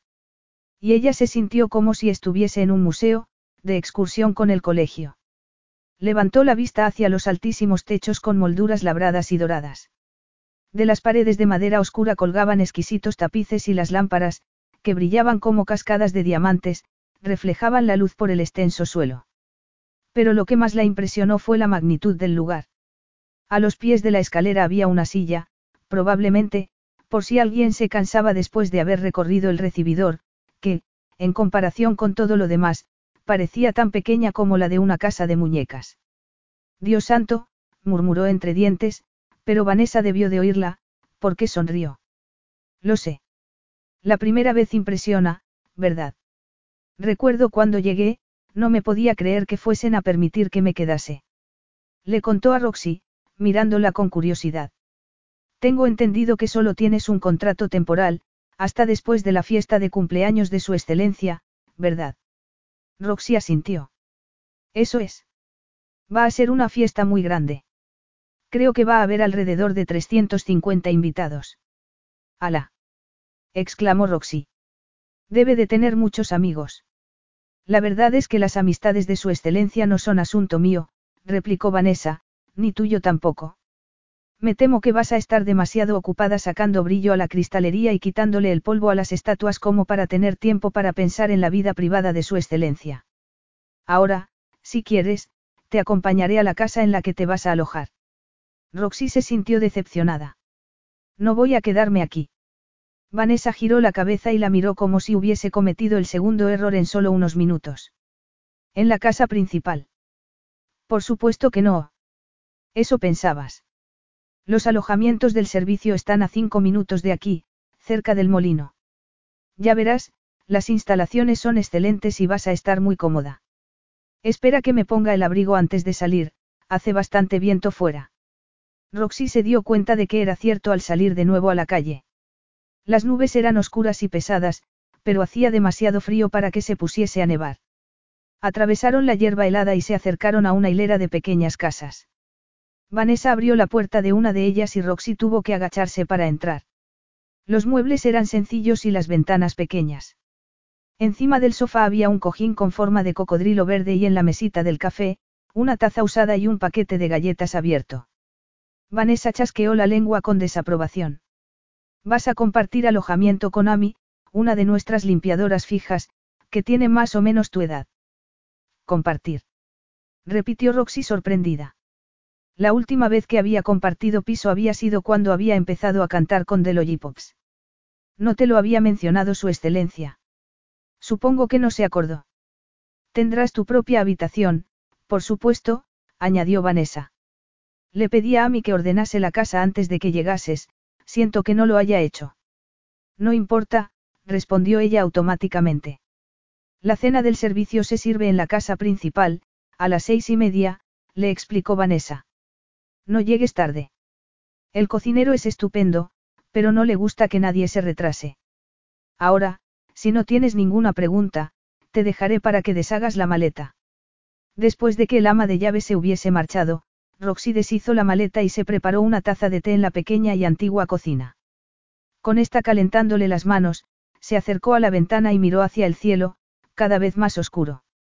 Y pensó en lo extraño que era el destino y a los lugares tan diferentes que podía conducirla.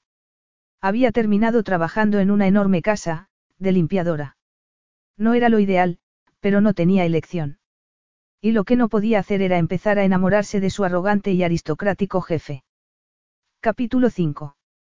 Roxy no se había dado cuenta hasta entonces de que había copas de vino que costaban cada una como el sueldo de un mes. Ni de que iba a tener que limpiar cientos de cosas para preparar la fiesta del duque.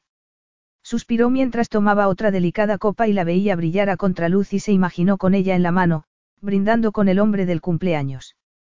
¿Qué le diría, si le hablase con el corazón en la mano? Por Titus Alexander, el duque de mirada gélida en el que no puedo dejar de pensar a pesar de saber que desprecia a las mujeres como yo. Así que aquí es donde has estado escondiéndote. Una voz aristocrática que le era muy familiar interrumpió sus pensamientos y Roxy estuvo a punto de dejar caer la valiosa copa. Se giró y vio un par de ojos grises que la miraban de manera burlona. Tenía la sensación de que había pasado un año desde la última vez que había hablado con él, pero todavía no hacía una semana. Una semana en la que se había centrado en su trabajo y había intentado olvidar a su carismático jefe, pero la presencia de Titus parecía impregnar toda la casa. Todo giraba en torno al duque y a los deseos de éste. Lo había visto por allí alguna vez, pero solo se había dirigido a él en una ocasión, cuando el ama de llaves le había pedido que le llevase dos copas de whisky. Roxy se lo había encontrado con su gerente y Titus había levantado la vista al verla entrar y había dicho. Ah, Roxanne. Y lo había dicho de un modo que el otro hombre lo había mirado con curiosidad.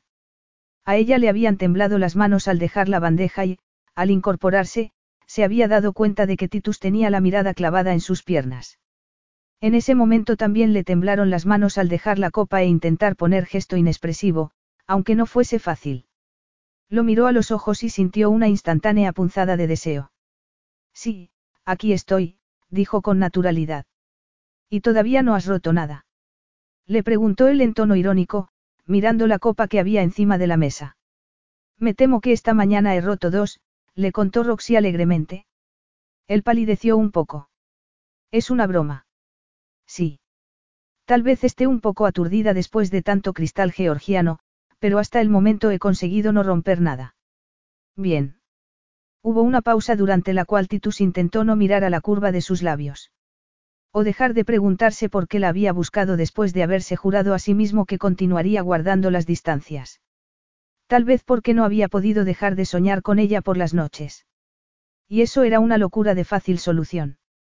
Porque podía llamar por teléfono a alguien y tenerla allí cuando quisiera, a alguna mujer bella y de su clase, que estaría encantada de que el duque le diese una cita. Pero, por frustrante que fuese, tenía que reconocer que nadie lo atraía como Roxy Carmichael. Estaba obsesionado con ella o, más bien, con la idea de acostarse con ella, y estaba empezando a preguntarse si merecía la pena seguir luchando contra aquello. Porque era evidente, por cómo se le oscurecían los ojos cuando lo miraba, que la atracción era mutua. ¿Por qué no se dejaba llevar por la intensa química que había entre ambos? Sí, ella era una criada y él había jurado que no volvería a adentrarse en un terreno tan peligroso nunca más, pero a veces la tentación era demasiado fuerte como para resistirse. Tragó saliva al darse cuenta de que los botones de la parte alta del uniforme estaban muy tensos debido a la generosa curva de sus pechos. Espero que, ya te hayas instalado. Sí, le contestó Roxy, sonriendo de manera educada. Gracias. Titus hizo un esfuerzo por hacerle el tipo de preguntas que cualquier jefe le haría a una empleada, en vez de las que tenía en la punta de la lengua. ¿Y te gusta trabajar aquí? añadió. Roxy intentó no estremecerse bajo su ardiente mirada, pero no era fácil. Cuando la miraba así, solo podía pensar en abrazarse a su cuello, ponerse de puntillas y besarlo. Y mucho más. Se preguntó cómo sería estar pegada a aquel cuerpo tan viril. Cómo sería tener a Titus Alexander entre sus brazos, llenándola de besos. Vuelve a la tierra, Roxy, se reprendió a sí misma. Te está pagando por hacer un trabajo tedioso porque se siente algo culpable contigo. Tal vez os deseéis, pero acostarte con el duque de Torchester es lo peor que podrías hacer. Así que deja de coquetear con él. Está bien, respondió en tono indiferente. Titus frunció el ceño porque aquella actitud que tenía Roxy era otro indicador de que no podía ser su amante. Aunque no fuese el trabajo de sus sueños, al menos podría haber tenido el detalle de hacer algún comentario acerca de la belleza de la casa, pero, no, se había encogido de hombros como si la estuviese obligando a trabajar en una casucha. Veo que no te entusiasma trabajar en una de las mejores casas de Inglaterra, comentó, movido por su orgullo. Tal vez porque no he tenido tiempo de verla en todo su esplendor. He estado demasiado ocupada trabajando. A lo mejor te gustaría subir a limpiar las copas del gran salón. Inquirió él en tono sarcástico. Ella lo miró a los ojos. Tal vez. Titus esbozó una sonrisa muy a su pesar al ver que Roxy lo miraba como si fuese la reina de Saba. No era consciente de lo escandaloso que era su comportamiento. Quizás pensaba que el hecho de haber sido famosa le daba derecho a una serie de concesiones y que las reglas eran diferentes para ella que para los demás.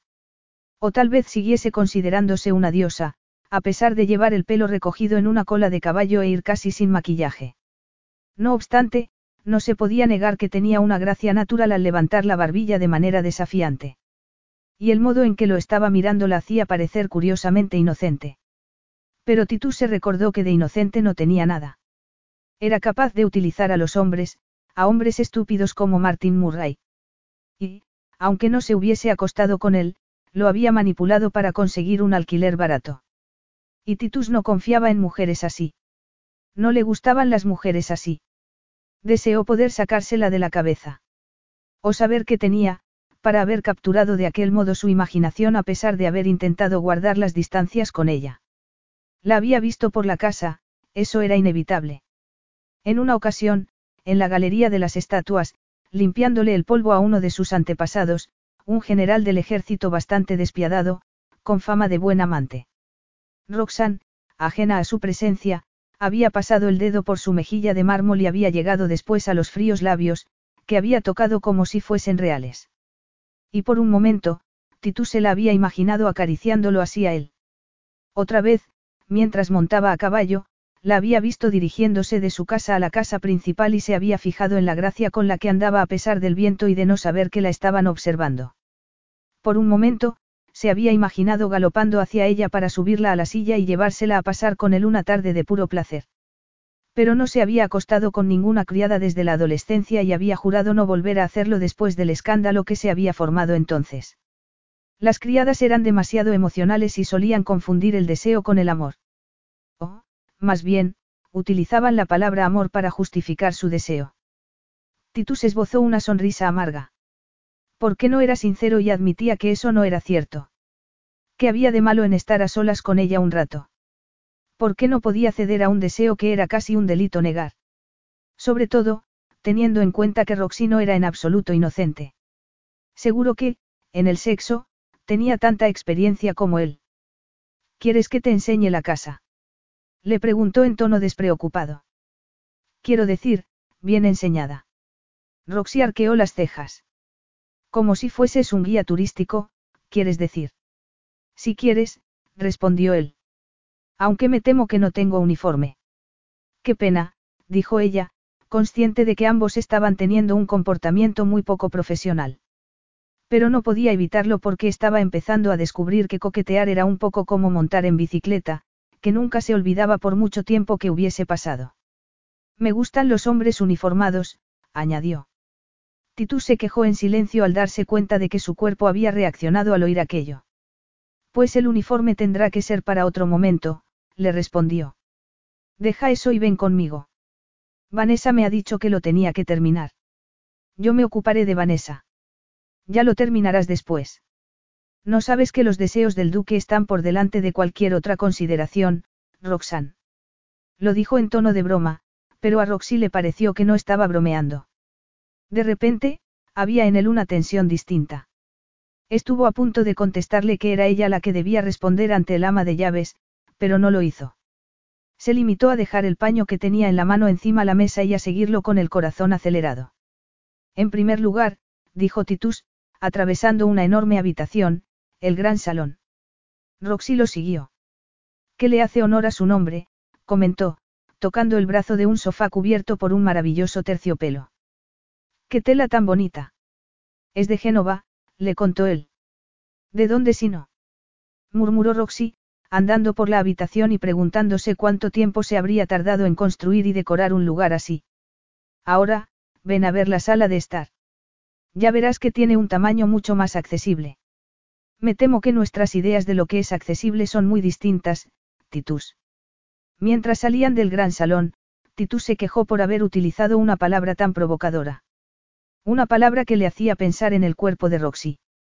Ni siquiera oírla llamarlo por su nombre de pila en las horas de trabajo, cosa que no debía hacer, aplacó el deseo que sentía en esos momentos. Tal vez tengas razón, admitió. Después la llevó a la galería de las imágenes, donde las paredes cubiertas de paneles de madera estaban llenas de impresionantes cuadros. Todavía no le habían permitido trabajar en aquella habitación y Roxy sabía que algunas de las obras tenían un valor incalculable. Era tan extraordinaria como cualquier galería de arte pública y, por un momento, Roxanne se quedó tan impresionada con la belleza de los cuadros que no pudo ni hablar. Sabía que Titus la estaba observando y le gustaba que lo hiciera, a pesar de sentirse excitada. Se detuvo delante del cuadro de una mujer desnuda que se estaba cepillando el pelo y suspiró. ¿Te gusta ese? Le preguntó él. Es mi favorito. Es maravilloso. Parece tan real, que da la sensación de que podrías alargar la mano y pellizcarla. Aunque, evidentemente, no voy a hacerlo, añadió enseguida. Él esbozó una sonrisa. Evidentemente. Pasaron a observar el siguiente cuadro, pero Roxy estaba empezando a sentirse incómoda. Era como si el silencio que se estaba creando entre ambos se estuviese volviendo peligroso. Como si, si no lo rompiese pronto, se le podía escapar en cualquier momento algo completamente inadecuado, como que, por favor, la besase. Tal vez lo mejor fuese refugiarse en una conversación trivial. Seguro que a él se le daban bien. Se aclaró la garganta. ¿Y qué es lo que hace un duque durante todo el día? ¿No se te ocurre nada? Le preguntó él. Bueno, algo sí, admitió ella, poniéndose recta para mirarlo. Sé que empiezas el día montando a caballo, porque he oído quejarse a los mozos de cuadra de que te sueles levantar al amanecer. A veces me regañan por ello, comentó Titus. Y también sé que alguien te sirve el desayuno, porque he visto al cocinero prepararte los huevos escalfados mientras le decía a alguien cómo te gustan las tostadas. Titus contuvo una sonrisa. Y después del desayuno. Roxy se distrajo momentáneamente con sus ojos. La mirada de Titus era melancólica en esos momentos. Después desapareces y te pasas casi toda la mañana en tu despacho. ¿Y qué crees que hago allí? Le preguntó él. Ella se encogió de hombros. No lo sé. Juegas a los Angry Birds en el ordenador. Los juegos de ordenador nunca me han parecido una buena manera de pasar el tiempo, respondió él en tono ácido. Es posible que hagas un par de llamadas antes de la comida. Titus la miró con frialdad, como si la estuviese evaluando. Así que piensas que me paso el día comiendo y pasando el rato. Roxy sintió calor en la piel, pero qué mujer no sentiría calor y se ruborizaría si Titus Alexander la miraba así. Y tal vez este tuviese razón. No parecía ser de esos hombres que se pasaban el día sin hacer nada, de hecho, parecía más bien un hombre que trabajaba de sol a sol. Supongo que ha sido una apreciación bastante errónea, admitió. Tal vez.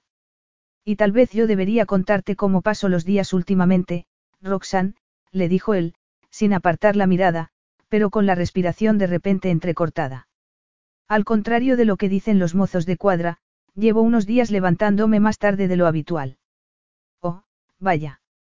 A lo mejor necesitas un despertador nuevo. No suelo necesitar despertador, pero tampoco suelo pasar las noches dando vueltas en la cama, incapaz de sacarme una cosa de la cabeza.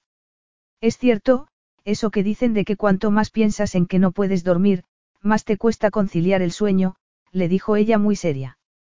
No estoy hablando de mi sueño. Yo creo que sí, Titus. Frustrado por aquel juego verbal, Titus la agarró y la apretó contra su cuerpo, la miró a los ojos y fue consciente de que estaba excitado y tenía el corazón acelerado. Estoy hablando de ti, la corrigió.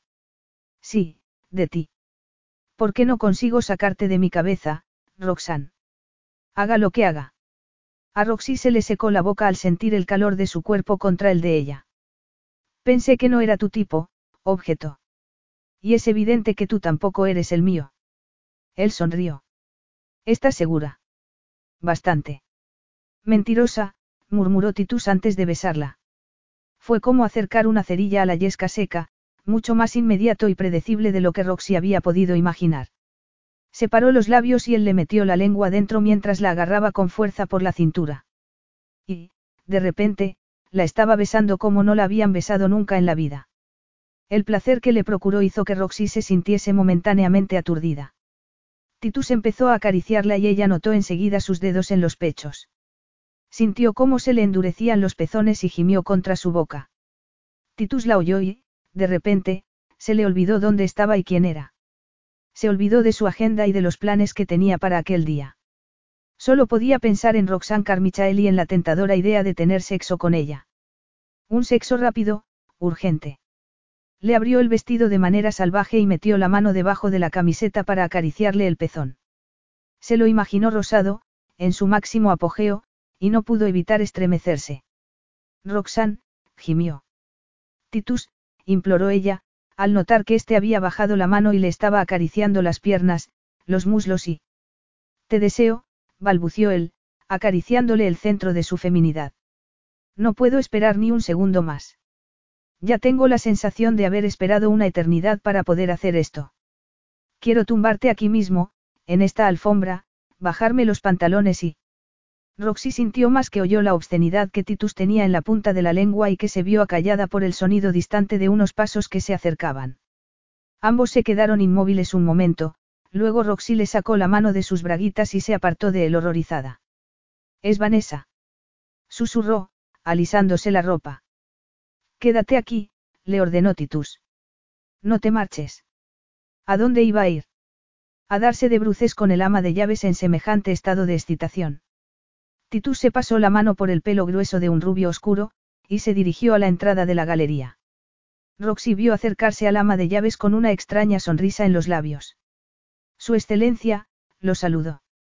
Ah, Vanessa, respondió él, imperturbable. Espero no haber interferido en tus planes, pero era la hora de la comida de Roxanne y le había prometido que iba a enseñarle los cuadros. Miró el cuadro de la mujer delante del espejo y luego a Roxy, y sonrió débilmente al darse cuenta de que estaba ruborizada y tenía los ojos brillantes. Creo que se ha quedado prendada con el Rubens. Sí. Dijo Vanessa. Así que tal vez lo mejor sea dejarla a solas para que pueda disfrutarlo, no. Habló en un tono que no daba pie a más preguntas, al menos, por parte del ama de llaves, pero al girarse para marcharse inclinó la cabeza hacia Roxy de manera condescendiente. Era el tipo de despedida que se esperaba que un duque emplease con su criada más nueva. Y Roxy se preguntó si se le notaría en la cara la culpabilidad que estaba sintiendo. O la frustración. Oh, mira, dijo Titus, sin dirigirse a nadie en particular, mirando por las enormes ventanas. Ha empezado a nevar. Capítulo 6. El viento agitaba con fuerza la nieve y Roxy se cerró la chaqueta al salir a la calle para dirigirse a su habitación. El paisaje había cambiado drásticamente desde el inicio de la tormenta. Los enormes copos de nieve no habían cesado de caer y, en cuestión de tan solo unas horas, la finca se había convertido en un paisaje invernal. El patio estaba blanco y la belleza de Hall era indescriptible. Los criados más antiguos se habían quejado de que iban a tener más trabajo, pero Roxy estaba encantada con aquella intervención de la naturaleza. Encantada de que la tormenta la hubiese distraído del recuerdo, infinitamente más perturbador, de lo ocurrido a la hora de la comida. A pesar del frío, le ardían las mejillas al entrar en casa. Le cerró rápidamente la puerta a las inclemencias del tiempo y se dio cuenta, porque estaba encendida la chimenea y por los restos de galletas, de que Amy estaba en casa. Hola, dijo en voz alta. Oyó un ruido en el piso de arriba y después llegó la respuesta. Estoy en el baño. Y Roxy se alegró de no tener que ver a su compañera. Estaba tan conmocionada por el encuentro que había tenido con Titus que no estaba segura de ser capaz de tener una conversación coherente con nadie, mucho menos con la efervescente Amy, que todavía no podía creerse que una excomponente de Deloy Pops estuviese viviendo con ella. Se sacudió la nieve de la chaqueta y, después de quitarse las botas, Roxy se acercó al fuego, con las palmas de las manos levantadas hacia las llamas. Estaba loca. ¿Cómo era posible que hubiese reaccionado con tanta avidez y tanto deseo a la seducción de su jefe? Hizo una mueca. Lo cierto era que no había necesitado seducirla. Ella sola se había lanzado a sus brazos y se preguntó si habría permitido que Titus hiciese lo que le había dicho que quería hacer con ella si Vanessa no hubiese aparecido de repente. Había querido tumbarla en la alfombra y, su cuerpo se puso tenso al recordar la aspereza con la que había dicho aquellas palabras. Aunque no podía culparlo porque había sido ella quien lo había alentado con sus comentarios y sus sonrisas, pero cuando Titus había empezado a besarla, algo había cambiado. Había dejado de ser un juego y había empezado a ser algo serio. Ella había ardido de deseo. Intentó convencerse de que su pasión se debía a que hacía mucho tiempo que no había estado con un hombre. Era la mejor manera de justificar su comportamiento porque la alternativa era aceptar que Titus Alexander desenterraba en ella emociones que, hasta entonces, habían estado encerradas. Unos fuertes golpes en la puerta la sobresaltaron, aunque no tanto como el sonido apagado de una autoritaria voz. Abre la puerta. Con el corazón acelerado, Roxy abrió la puerta y vio una figura alta cubierta de nieve. A pesar de su confusión, Roxy no pudo evitar echarse a reír. ¿Qué es lo que te parece tan gracioso? rugió Titus, sacudiéndose la nieve del abrigo. Pareces un muñeco de nieve. Y me siento como tal. Déjame pasar. No puedes entrar. murmuró ella. ¿Cómo que no puedo entrar? Puedo hacer lo que me plazca, respondió él, entrando en la casa con una botella de vino en la mano. Además, te traigo un regalo, porque no te portas como una chica buena y vas a abrir esto. Roxy agarró automáticamente la botella, pero la arrebatadora arrogancia de Titus y el hecho de que la hubiese llamado, chica buena, la tentaron a decirle dónde podía meterse el vino. Aunque en realidad, lo que más la preocupaba en esos momentos era que Amy bajase dando saltos por las escaleras. Dejó la botella de vino en el aparador y se giró hacia él. Titus, de verdad. No puedes. Ya es demasiado tarde para eso, respondió él, tomándola entre sus brazos para besarla. Fue un beso ávido, casi brutal, que hizo que a Roxy se le quedase la mente en blanco y que arrasó con todo, menos con el deseo de tener más. Titus tenía el rostro helado, pero los labios calientes, y Roxy sintió cómo los copos de nieve se le fundían en las mejillas al caer de su pelo. Se aferró a sus hombros. Titus, dijo entre dientes. Esto es una locura. En eso estoy de acuerdo, admitió él, que también tenía la respiración entrecortada, pero sabes una cosa. Que me gusta demasiado como para parar. Volvió a besarla, acabando con las dudas de Roxy. La acarició y metió la mano por debajo de su falda. Ella gimió al notar que volvía a acariciarla por debajo de las braguitas. Ah, Titus. No puedes. ¿Qué no puedo? Le dijo él. ¿No te gusta? Sabes que sí, gimió ella. A mí también. Estaba más excitado que en mucho tiempo, tal vez más que nunca. Quería devorarla. Quería probar y tocar cada delicioso centímetro de su piel. Le acarició el sexo, deseando tenerla completamente a su merced antes de subirla al piso de arriba, a la cama. Titus. Su. La cayó con otro beso y disfrutó de los pequeños gemidos que emitía al respirar. Estaba saboreándola cuando oyó un ruido que le llamó la atención y, sin dejar de acariciarla, le preguntó. ¿Qué ha sido eso? Mi, compañera, consiguió decirle ella. Tu compañera. Repitió Titus, furioso. Sí. Está, en el baño. Titus sacó la mano enfadado y se apartó un paso de ella. Esto está empezando a convertirse en una farsa, protestó. A pesar de su propia frustración, Roxy no pudo evitar sonreír. Porque, de pronto, con aquella truculenta expresión en el rostro y una sensual mueca en los labios, podía imaginárselo perfectamente de niño. Titus no consigue lo que quiere. Bromeó mientras intentaba respirar con normalidad. Él la miró a los ojos.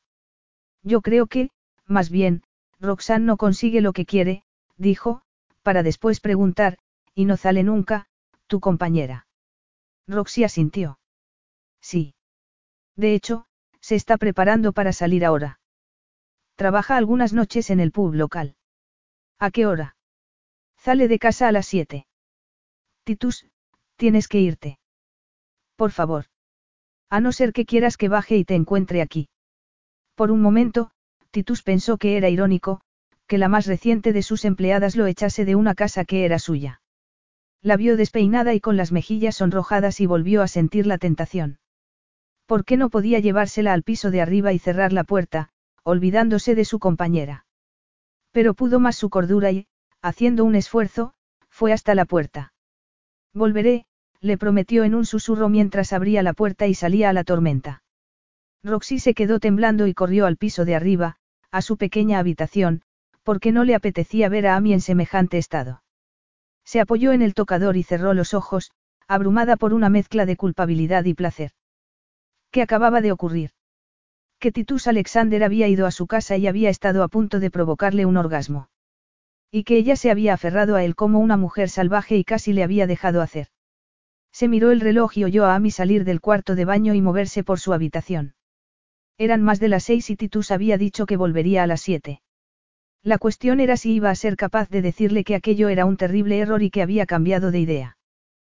Porque eso sería lo más sensato, no. Para ambos.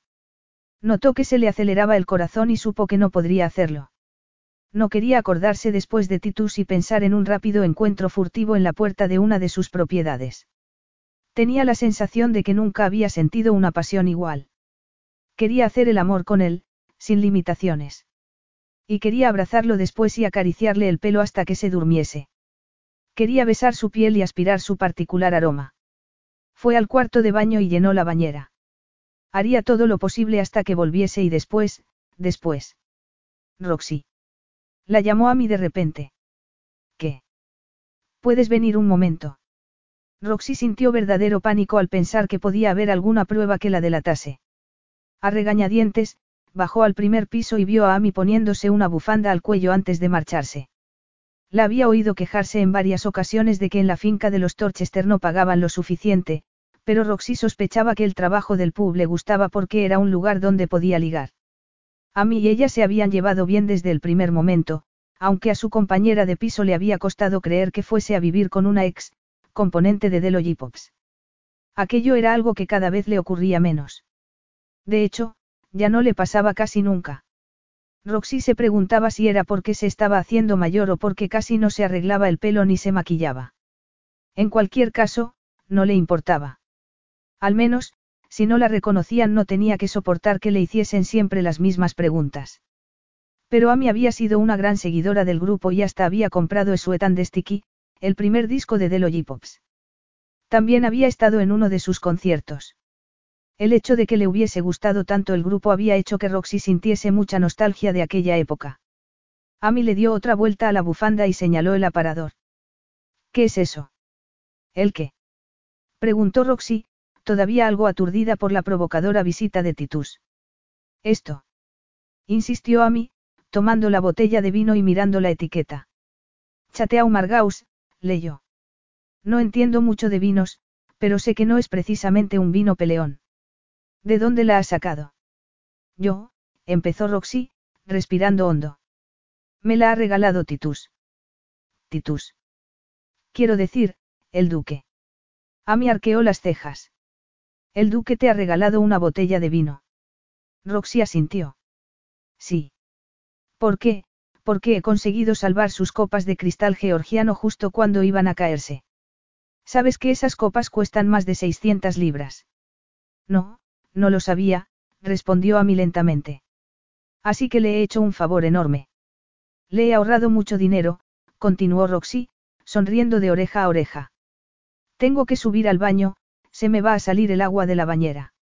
Roxy corrió al piso de arriba justo a tiempo de cerrar el grifo antes de que se saliese el agua. Se dio un baño más rápido que relajante y después se vistió con una larga falda de terciopelo y un bonito jersey de cachemir que tenía desde hacía siglos, pero que utilizaba muy poco porque no quería estropearlo. Se cepilló el pelo, se puso brillo de labios y se perfumó, pero no bajó al piso de abajo hasta que no oyó que Amy se había marchado. En la entrada, se miró en el espejo. Estaba. Tragó saliva. No recordaba haberse sentido nunca tan radiante. Le brillaban los ojos y también los labios. Su melena rubia oscura era como una cortina de satén sobre sus hombros y la combinación de cachemir y terciopelo le daba un toque, caro. Era como si hubiese hecho un esfuerzo. Y lo había hecho. Pero entonces se dio cuenta del empeño que le estaba poniendo al asunto y se preguntó si no iría a hacer el ridículo. Le iba a dejar claro que estaba deseando acostarse con él y ese era el mensaje equivocado, sobre todo, para un hombre como aquel. No obstante, no parecía haber otra alternativa, lo deseaba demasiado.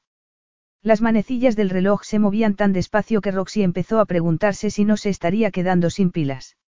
Resistió el impulso de ir a mirar por la ventana, pero a las siete y diez, estaba que se subía por las paredes de frustración. Titus no iba a ir. Y aquello era lo peor que podía ocurrir. Había decidido que aquello era un gran error y que era mejor olvidarlo. Roxy se preguntó cómo iba a poder mirarlo a la cara la siguiente vez que se encontrasen. Acababa de descorchar la botella de vino, decidiendo que se iba a beber por lo menos la mitad como compensación, cuando llamaron con fuerza a la puerta. Y de repente se le olvidó todo lo que debía o no debía decir, abrió la puerta y se lanzó a sus brazos. Él la besó apasionadamente y la abrazó con fuerza. Roxy gimió y Titus se apartó de ella un momento para cerrar la puerta. Y cuando volvió, enterró los dedos en su pelo y la miró un momento a la cara antes de comentar. Supongo que se ha marchado. Roxy asintió. Él la empujó contra la pared y apretó su cuerpo contra el de ella. Roxy sintió sus labios y su erección y tuvo que respirar hondo. Estaba nerviosa. ¿Sabes lo despacio que han pasado estas dos últimas horas para mí? Le preguntó Titus con la respiración entrecortada mientras le sacaba el jersey de la cinturilla de la falda. Creo que me hago a la idea, respondió ella. Titus le acarició la piel y le susurró su apreciación al oído y Roxy sintió al instante que todo su cuerpo se derretía. De repente, le dio miedo que todo pasase demasiado deprisa. Que Titus saciase su deseo y después se marchase, y que a ella no le diese tiempo a saborear a aquel magnífico hombre. Tal vez el duque leyó sus pensamientos, o tal vez ella quiso pensar que lo había hecho, porque levantó la cabeza y la miró a los ojos como si tuviese dudas. ¿Vas a llevarme a tu habitación? Le preguntó entre dientes, acariciándole el ombligo con un dedo. ¿O quieres que te lo haga aquí mismo, contra la pared? No, respondió ella. Ven, conmigo. Se giró y fue hacia la escalera, consciente de que Titus la seguía, con el corazón acelerado. Entró en la habitación y lo vio mirar a su alrededor, sorprendido. No debía de parecerse en nada a la suya propia. Fuera de allí, sus vidas eran tan diferentes, pensó Roxy, pero en aquella pequeña habitación anónima, aquellas diferencias no importaban.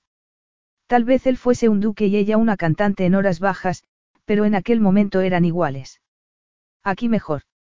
Le preguntó, volviendo a sus brazos. Mucho mejor.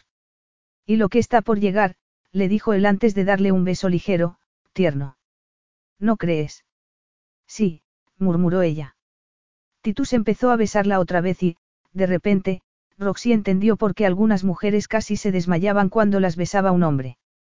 Así era como se sentía ella en esos momentos. Como si fuese a caerse al suelo si Titus no la sujetaba. Y era una sensación peligrosa. Pero el peligro era fácil de ignorar. En especial, cuando Titus la estaba desnudando de una manera que hacía que todo su cuerpo estuviese alerta. La falda de terciopelo cayó al suelo, seguida del jersey de cachemir. Con cuidado y destreza, Titus le quitó después el sujetador y le bajó las braguitas, y la dejó completamente desnuda bajo el especulativo brillo de sus ojos. Eres muy, muy bella, pero creo que será mejor que te metas en la cama, le ordenó con voz temblorosa. Estás temblando. Pero Roxy no dejó de temblar al meterse debajo del edredón. En todo caso, tembló todavía más al verlo quitarse el jersey y bajarse la cremallera de los pantalones vaqueros. Su manera lenta y cómplice de sonreír al dejar desnuda su erección hizo que ella se ruborizase.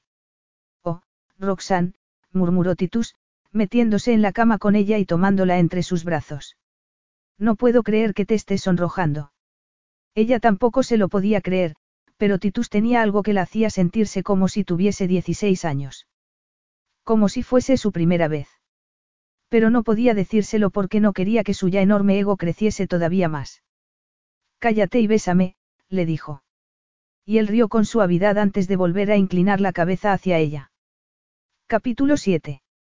La delicada caricia de unos dedos en sus costillas hizo que Titus saliese de aquel cómodo estado entre el sueño y la vigilia en el que se encontraba. Abrió los ojos y vio una luz intermitente que hacía bailar las sombras por la habitación. La vela casi se había consumido. Titus. Estás despierto. La voz era suave. Melódica. Un dulce bálsamo para sus sentidos. Él bostezó antes de darse la vuelta y encontrarse con los ojos azules de Roxanne, que lo estaban mirando fijamente. Y pensó en lo espectacular que estaba con aquella media luz. Parecía una diosa lasciva, con el pelo extendido sobre los hombros y la piel tan blanca que parecía de mármol, solo rota por los pezones rosados, que se erguían hacia él en una silenciosa invitación. Si no se hubiese pasado dos de las tres últimas horas haciéndole el amor, tal vez se hubiese sentido tentado a inclinarse y lamerle uno. O a besárselo. Tenía la sensación de haber pasado una exorbitante cantidad de tiempo besándola durante los eróticos intervalos que había pasado en su casa. Era como si fuese por la finca en un constante estado de excitación. Como un adolescente que acabase de descubrir el sexo. Cada vez que la veía, quería llevársela a la alcoba más cercana y hacerle el amor. Cosa que no podía hacer cuando Roxy estaba trabajando bajo la atenta mirada de Vanessa. Pero, en ocasiones lo conseguía, como el día anterior, que la había encontrado sola en el cuarto de las botas, la había mirado a los brillantes ojos azules y había cerrado la puerta. Titus. Estás despierto. Repitió Roxy. Él volvió a bostezar. Ahora, sí. Ella se apoyó en un codo para mirarlo. No había mucho espacio para moverse, porque la cama era estrecha, sobre todo, con un hombre del tamaño de Titus en ella. Le acarició el fuerte torso, trazó círculos en su vientre plano y notó cómo él respondía moviendo las caderas. Hacía tres semanas que eran amantes y Roxy nunca había estado con un hombre igual. De hecho, tenía la sensación de que Titus era el único amante que había tenido en toda su vida. Era como si hubiese llegado a su cama siendo inocente y hubiese descubierto el sexo con él y solo con él. Roxy no sabía cómo lo hacía para que aquello siguiese siendo un misterio, tal vez fuese porque él era un misterio. Conocía muy bien su cuerpo. Sabía cómo hacer que se derritiese de placer, pero conocer al hombre que era en realidad era más difícil. Por mucha intimidad que tuviesen en la cama, Siempre conseguía guardarse algo para él. Siempre cambiaba de tema con aire aristocrático cuando algún tema de conversación empezaba a ponerse interesante. Roxy suponía que aquella renuencia a hablar de su vida se debía a su educación. Porque todo el mundo sabía que las clases altas no tenían sentimientos. Pero, durante los últimos días, su actitud había empezado a frustrarla. No era tan tonta como para pensar que su relación pudiese convertirse en algo permanente, pero sabía tan pocas cosas de él que, en ocasiones, tenía la sensación de estar en la cama con un fantasma. Tomó aire. Cuéntame cómo fue crecer en Escocia. Titus frunció el ceño. Tal vez se hubiese sentido tentado a esquivar la pregunta si no se hubiese distraído con el movimiento de la mano de Roxy. No crecí en Escocia. Pero dijiste que tu madre se fue a vivir a Escocia cuando tus padres se divorciaron. Cuando eras pequeño. Él tragó saliva al notar los dedos de Roxy en su erección. Sí, pero yo me quedé aquí. ¿Te quedaste aquí? Con tu padre y tu madrastra. Sí, gimió él. Pero sí me dijiste que odiabas a tu madrastra. Titus la miró mal y se giró para darle la espalda. No quería responder a un interrogatorio mientras lo acariciaba porque se sentía manipulado. Sé que no tenemos el mismo parecer en la mayoría de los temas, pero no recuerdo haber utilizado la palabra odio en ningún momento, Roxanne. Pero debió de ser una situación horrible, continuó ella, a pesar de que Titus le estaba advirtiendo con la mirada que parase ya. Debiste de echar mucho de menos a tu madre. Lo mismo que ella a ti. Titus frunció el ceño. Por supuesto, respondió, pero la veía en vacaciones. Y, de todos modos, se volvió a casar cuando yo tenía diez años. Roxy tuvo la sensación de que detrás de aquello había otra gran historia. ¿Y te llevas bien con tu padrastro? Eso da igual, porque mi madre se divorció de él también, contestó Titus en tono irónico. En mi familia ha habido pocos matrimonios duraderos. Por eso yo veo el tema con tan poco entusiasmo como una visita al dentista. Para mí, el matrimonio es un deber que algún día tendré que cumplir para que haya una adecuada sucesión al ducado. Roxy se dio cuenta de que había un toque mordaz en aquel comentario tan frívolo con el que, evidentemente, Titus quería dejarle claro lo que pensaba de aquel asunto. Sin ninguna sutileza, le estaba advirtiendo que no pensase en matrimonio. Lo cierto era que ella tampoco se imaginaba como la siguiente duquesa, no era tan tonta. Solo quería conocerlo un poco mejor, ¿por qué no? Si se acostaba con él, al menos tenía que tener algunos derechos. Entonces, ¿por qué no te fuiste a Escocia con ella? Persistió. La mujer suele conseguir la custodia del hijo, en especial, si ha sido la engañada. Titus suspiró. Roxy no se daba cuenta de que, en su mundo, las reglas eran diferentes y la tradición estaba por encima de los vínculos familiares. ¿Por qué tenía que estar aquí? En Baleo. Iba a heredar la finca algún día y tenía que aprender a llevarla. Y solo podía hacerlo viviendo en ella. Así que se consideró que no vivir con mi madre era un sacrificio necesario que tenía que hacer. Ella enredó los dedos en su grueso pelo antes de comentar. Oh, Titus, eso es terrible. No, Roxy, no es terrible. Las cosas son así. Para mí, mi herencia es lo más importante. Es mi deber. Se dio cuenta de que ella lo estaba mirando con ternura y deseó gritarle que no lo mirase así. No quería emocionarse. No quería pararse a pensar cosas que estaban mejor como estaban. ¿Qué pasa? Tú sí tuviste una niñez de ensueño. Roxy se dio cuenta de que había caído en su propia trampa. Normalmente era ella la que se cerraba cuando alguien le preguntaba por su niñez, pero ya no podía hacerlo en ese caso. Se encogió de hombros. No, supongo que tener una madre que cometía repetidos intentos de suicidio no puede considerarse tener una niñez de ensueño. Dios mío, Roxy, lo siento. ¿Por qué ibas a sentirlo? Tú no tienes la culpa. Titus se dio cuenta por la expresión de su rostro que Roxy no quería hablar más del tema y, en otras circunstancias, habría sido el primero en alegrarse de poder cambiar de tema, pero, inexplicablemente, quiso saber más. Porque había descubierto que Roxy era una mujer que se guardaba muchas cosas, lo mismo que él. Y estaba empezando a darse cuenta de que las cosas difíciles de conseguir le resultaban curiosamente tentadoras. Ella lo miró y deseó haber mantenido la boca cerrada. Ya era lo suficientemente inadecuada para compartir su cama tal y como era, sin tener que admitir que tenía una madre psicológicamente inestable, pero siempre lo había sabido, no. Siempre había sabido que no era el tipo de mujer con el que solía relacionarse el duque, él mismo se lo había sugerido en alguna ocasión. Así que daba igual cuál de sus secretos le contase. No tendría ningún efecto en su futuro porque no tenían ningún futuro. ¿Qué ocurrió? Roxy se permitió recordar el mosaico de incidentes dramáticos que había sido su niñez. El comportamiento más bien liberal de mi padre solía ser lo que provocaba los intentos fallidos de mi madre. Esta se enteraba de su última infidelidad y montaba un escándalo.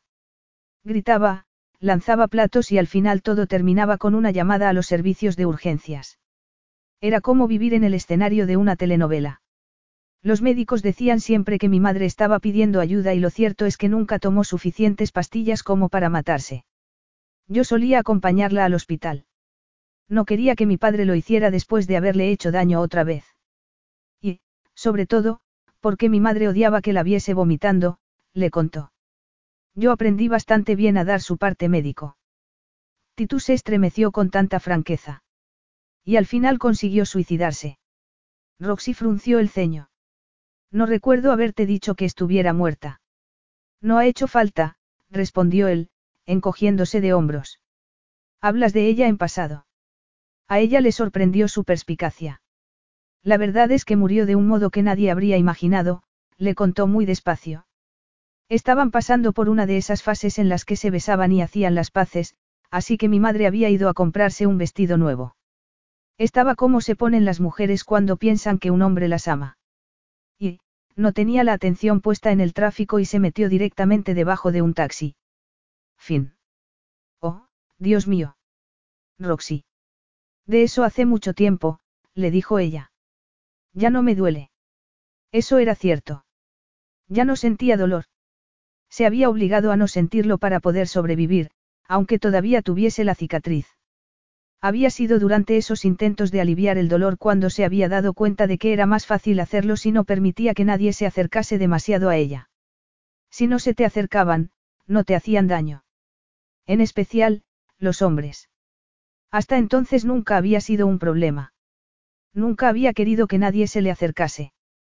Pero en esos momentos, lo deseaba. Y Titus Alexander era el peor hombre que habría podido elegir. Así que te quedaste sola con tu padre. Le preguntó este. Fue él quien te crió. No, en realidad, me quedé con mi padre y con su amante del momento. Se aburría de ellas y las dejaba. A ninguna le gustaba tenerme cerca porque les entorpecía la vida, aunque siempre fingían adorarme cuando mi padre estaba delante. Había visto con sus propios ojos lo mal que un hombre podía tratar a una mujer y cómo las mujeres lo permitían aferrándose a una tonta idea de lo que era el amor. Titus se dio cuenta de que su voz se había vuelto cínica y, en parte, le gustó. Así que tú tampoco crees en el amor. Le preguntó con frialdad. Roxy se encogió de hombros porque se dio cuenta de que, además de una pregunta, era una advertencia. Por supuesto que no, respondió. Bien, le dijo él, con los ojos brillantes mientras le tomaba la mano para llevarla a su erección. Ahora, podemos dejar de hablar y hacer otra cosa. Y ella se sintió tentada, muy tentada a hacerlo, pero todavía se sentía algo vulnerable y, sobre todo, se estaba haciendo tarde. Apartó la mano. No tenemos tiempo. A mí no tardará en volver. Malvada a mí. Eso no está bien, Titus. Ella ya vivía aquí antes de que yo llegase. Dudó un instante, pero después se atrevió a añadir. Aunque siempre podría ir yo a pasar la noche a tu casa. Hubo una pausa. ¿Sabes que no podemos, Roxy? Bueno, podríamos, argumentó ella. Tú eres el duque y puedes hacer lo que te plazca. Tú mismo me lo dijiste, pero es evidente que no quieres hacerlo. Él se preguntó qué quería mientras la miraba a los ojos.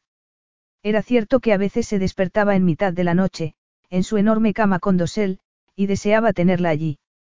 En ocasiones había pensado en lo maravillosas que serían las mañanas si pudiese hundirse en el calor de sus muslos y acariciarle el pelo nada más despertar. Pero el protocolo lo hacía imposible. Además, Roxanne podía malinterpretarlo si la invitaba a su cama. Claro, y ya solo faltaría que anunciásemos públicamente que estamos durmiendo juntos, comentó. En realidad, dormir juntos es lo único que no estamos haciendo. Ya sabes lo que quiero decir, Roxanne. Sí, lo sé perfectamente, replicó ella, y antes de poder evitarlo, se le escapó, te avergüenzas de mí. Eres demasiado inteligente para decir algo así, respondió él. No me avergüenzo de ti, solo pienso en tu bienestar. Tú siempre tan atento. Él le levantó la barbilla con la punta del dedo. ¿No crees que te sentirías incómoda si la gente supiese que estamos juntos? ¿Quieres decir que no lo saben? ¿Por qué iban a saberlo? Le preguntó Titus, tumbándose boca arriba y mirándola con el ceño fruncido. Has ido presumiendo por ahí de nuestros encuentros. Titus Alexander, eres un hombre muy arrogante, respondió ella enfadada. No le he contado nada a nadie, pero a veces me pregunto si Vanessa no se imagina lo que está pasando. En ocasiones, me mira con curiosidad. Vanessa sabe mucho de lo que ocurre en esta casa, admitió él sonriendo, pero una cosa es sospechar y, otra muy distinta, que te lo cuenten. Si nuestra relación saliese a la luz ella se sentiría desautorizada y tú estarías en una situación complicada. Tu vida es más sencilla tal y como estamos.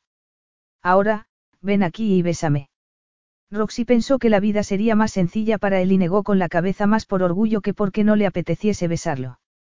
No quiero. No. Titus alargó la mano y tocó uno de sus pechos. ¿Está usted segura, señorita Carmichael? A Roxy se le secó la boca de deseo. Eres un hombre muy atrevido, Titus. Pensé que eso había quedado claro hacía mucho tiempo. Tendremos que darnos prisa, susurró ella. Puedo ser muy rápido. Roxy supo que debía resistirse, pero Titus tenía algo irresistible. En especial, cuando la apretaba así contra las almohadas y se movía encima de su cuerpo. Ella trató de escapar cuando la penetró, hasta que Titus despertó en su interior la primera oleada de placer. Oh, Titus, pensó sin poder contenerse, arqueando la espalda. ¿Qué me has hecho?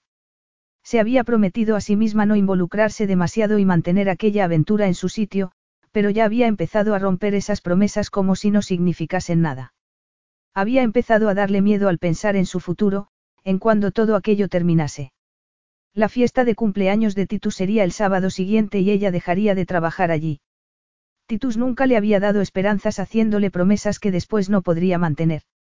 Así que lo mejor sería que fuese ella la que abordase el tema de marcharse, para hacerlo al menos con su orgullo intacto. Lo observó mientras se vestía y deseó que el resto del mundo no existiese, que pudiesen quedarse allí encerrados, pero no se podía mantener a un hombre encerrándolo y tirando la llave. ¿Te ha gustado? murmuró él. Ella fingió que lo pensaba. No, ha sido horrible, respondió, pero estoy dispuesta a darte otra oportunidad para que lo arregles. Titu sonrió mientras terminaba de abrocharse la camisa. Era la mujer menos instruida que había conocido y también la más lista. Pensó en todas las mujeres, adecuadas, que habían buscado su aprobación a lo largo de los años. Y pensó en su inminente fiesta de cumpleaños y en todas las mujeres atractivas que intentarían cazarlo. Sonrió a Roxy. Haré todo lo posible por mejorar mi técnica, le dijo. Bien, respondió ella, sentándose en la cama, decidida a cambiar de humor. Estás muy emocionado con tu fiesta de cumpleaños.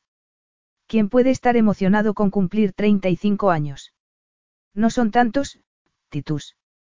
Tal vez no. Aunque Titus sabía que lo eran para el ducado. Tenía que encontrar lo antes posible a una mujer y tener un heredero. Si no se daba prisa en tener un hijo, la finca podría pasar a algún primo lejano que viviese en alguna parte remota de Escandinavia. Su deber era empezar a buscar seriamente una mujer adecuada para darle un heredero y dejar de perder el tiempo con Roxanne Carmichael. La vio apoyarse en la almohada con las manos debajo de la cabeza y pensó que aquella mujer solo era adecuada para proporcionarle un placer transitorio. Se subió la cremallera de los pantalones vaqueros. Ojalá pudiese invitarte a la fiesta. Roxy negó con la cabeza. No, sabes que no. Sería una molestia para ti. Vas a tener que bailar con todas esas ilustres damas llenas de diamantes. Y ella no habría soportado verlo. No habría sido capaz de sonreír y fingir que no le importaba, porque por supuesto que le importaba, porque había estado haciéndole el amor a ella y no a una aristócrata llena de joyas. Ese era el problema del sexo, decidió. En especial, de un sexo tan bueno como aquel. Que hacía que te sintieses cerca de un hombre a pesar de saber que no era buena idea. Hacía que empezases a tener emociones que no querías sentir. No podía evitar tener una cierta actitud posesiva y algo de resentimiento también. Era consciente de que Titus le estaba escondiendo un secreto y, últimamente, había empezado a importarle. Pero no tenía sentido decírselo. De todos modos, lo suyo se terminaría de manera natural muy pronto. Mi contrato se termina después de la fiesta, le dijo lentamente. Y yo voy a volver a Londres. Titus asintió mientras tomaba su jersey, incapaz de ignorar una pequeña nota de ilusión en su voz. ¿Qué tenía de malo darle lo que Roxy tanto quería? Algo que le demostrase que aquello no había sido solo sexo. Tal vez podríamos salir a dar un paseo en coche o algo así, le dijo, mirándose el reloj. ¿Te apetecería? Era lo más parecido que había hecho a pedirle que saliese con él y Roxy asintió a pesar de saber que tal vez se lo estuviese pidiendo porque pensaba que era su deber. Cerró los puños, pero no quiso que Titus la recordase como una mujer celosa o incapaz de aceptar su situación. Quería que la recordase como una mujer fuerte. Quería que, cuando pensase en ella en el futuro, lamentase que ya no estuviese en su vida. Por supuesto. Respondió en tono alegre. Eso sería estupendo. Pero después de que la puerta de la casa se cerrase tras de él y de que ella apagase la vela para que Amy pensase que estaba dormida, Roxy se quedó despierta en la oscuridad. Dándose cuenta de que había hablado de marcharse y Titus lo había aceptado como si le hubiese hablado de que el sol salía todas las mañanas. Y que su duro y guapo rostro no había reflejado ni el más mínimo pesar. Capítulo 8. Cuatro días después, tras haber decidido cuándo se tomaría Roxy la tarde libre durante un breve y erótico encuentro en una de las alcobas de la biblioteca, Titus la llevó a dar un paseo en coche. Norfolk es muy frío en invierno, le había dicho el en tono riguroso.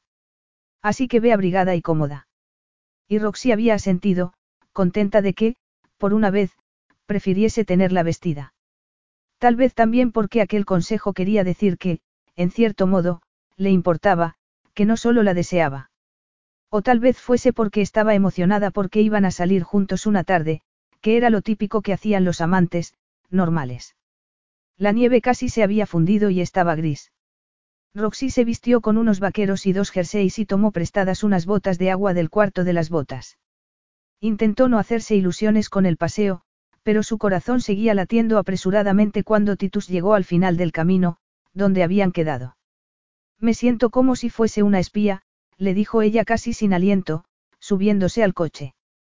Como si estuviese participando en una operación secreta de la que Vanessa no puede enterarse. Titus condujo hacia la carretera principal. ¿Te importaría que se enterase? Por supuesto que sí. No quiero que piense que soy de las que se acuesta con el jefe, ni que he hecho todo lo posible por seducirte. Tú y yo sabemos que fuiste tú quien me conquistó. Pues no recuerdo haber tenido que esforzarme mucho, Roxanne. ¿Por qué no me diste la oportunidad de rechazarte? De todos modos, a ti no te preocupa tu reputación.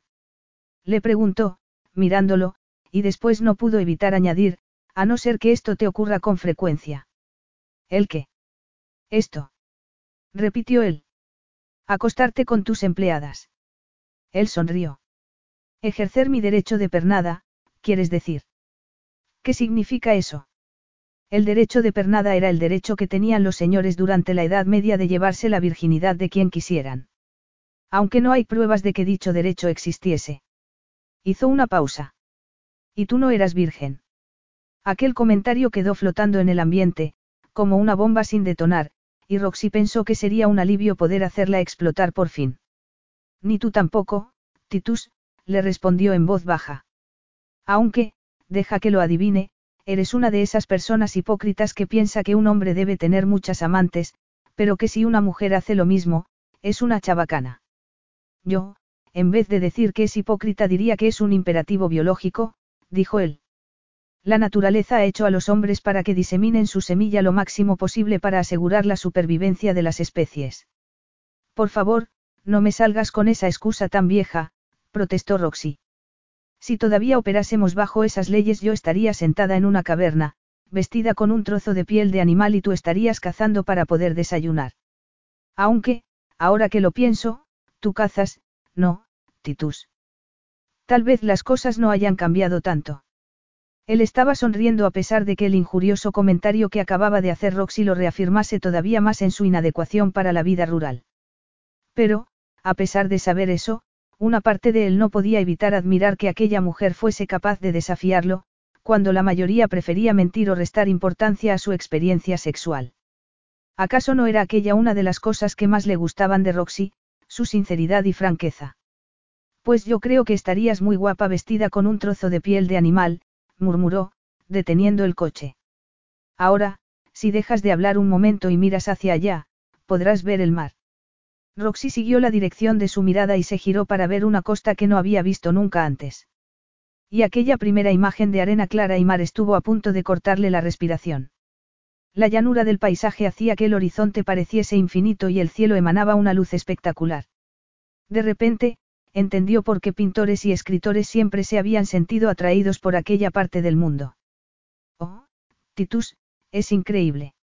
Susurró, saliendo del coche.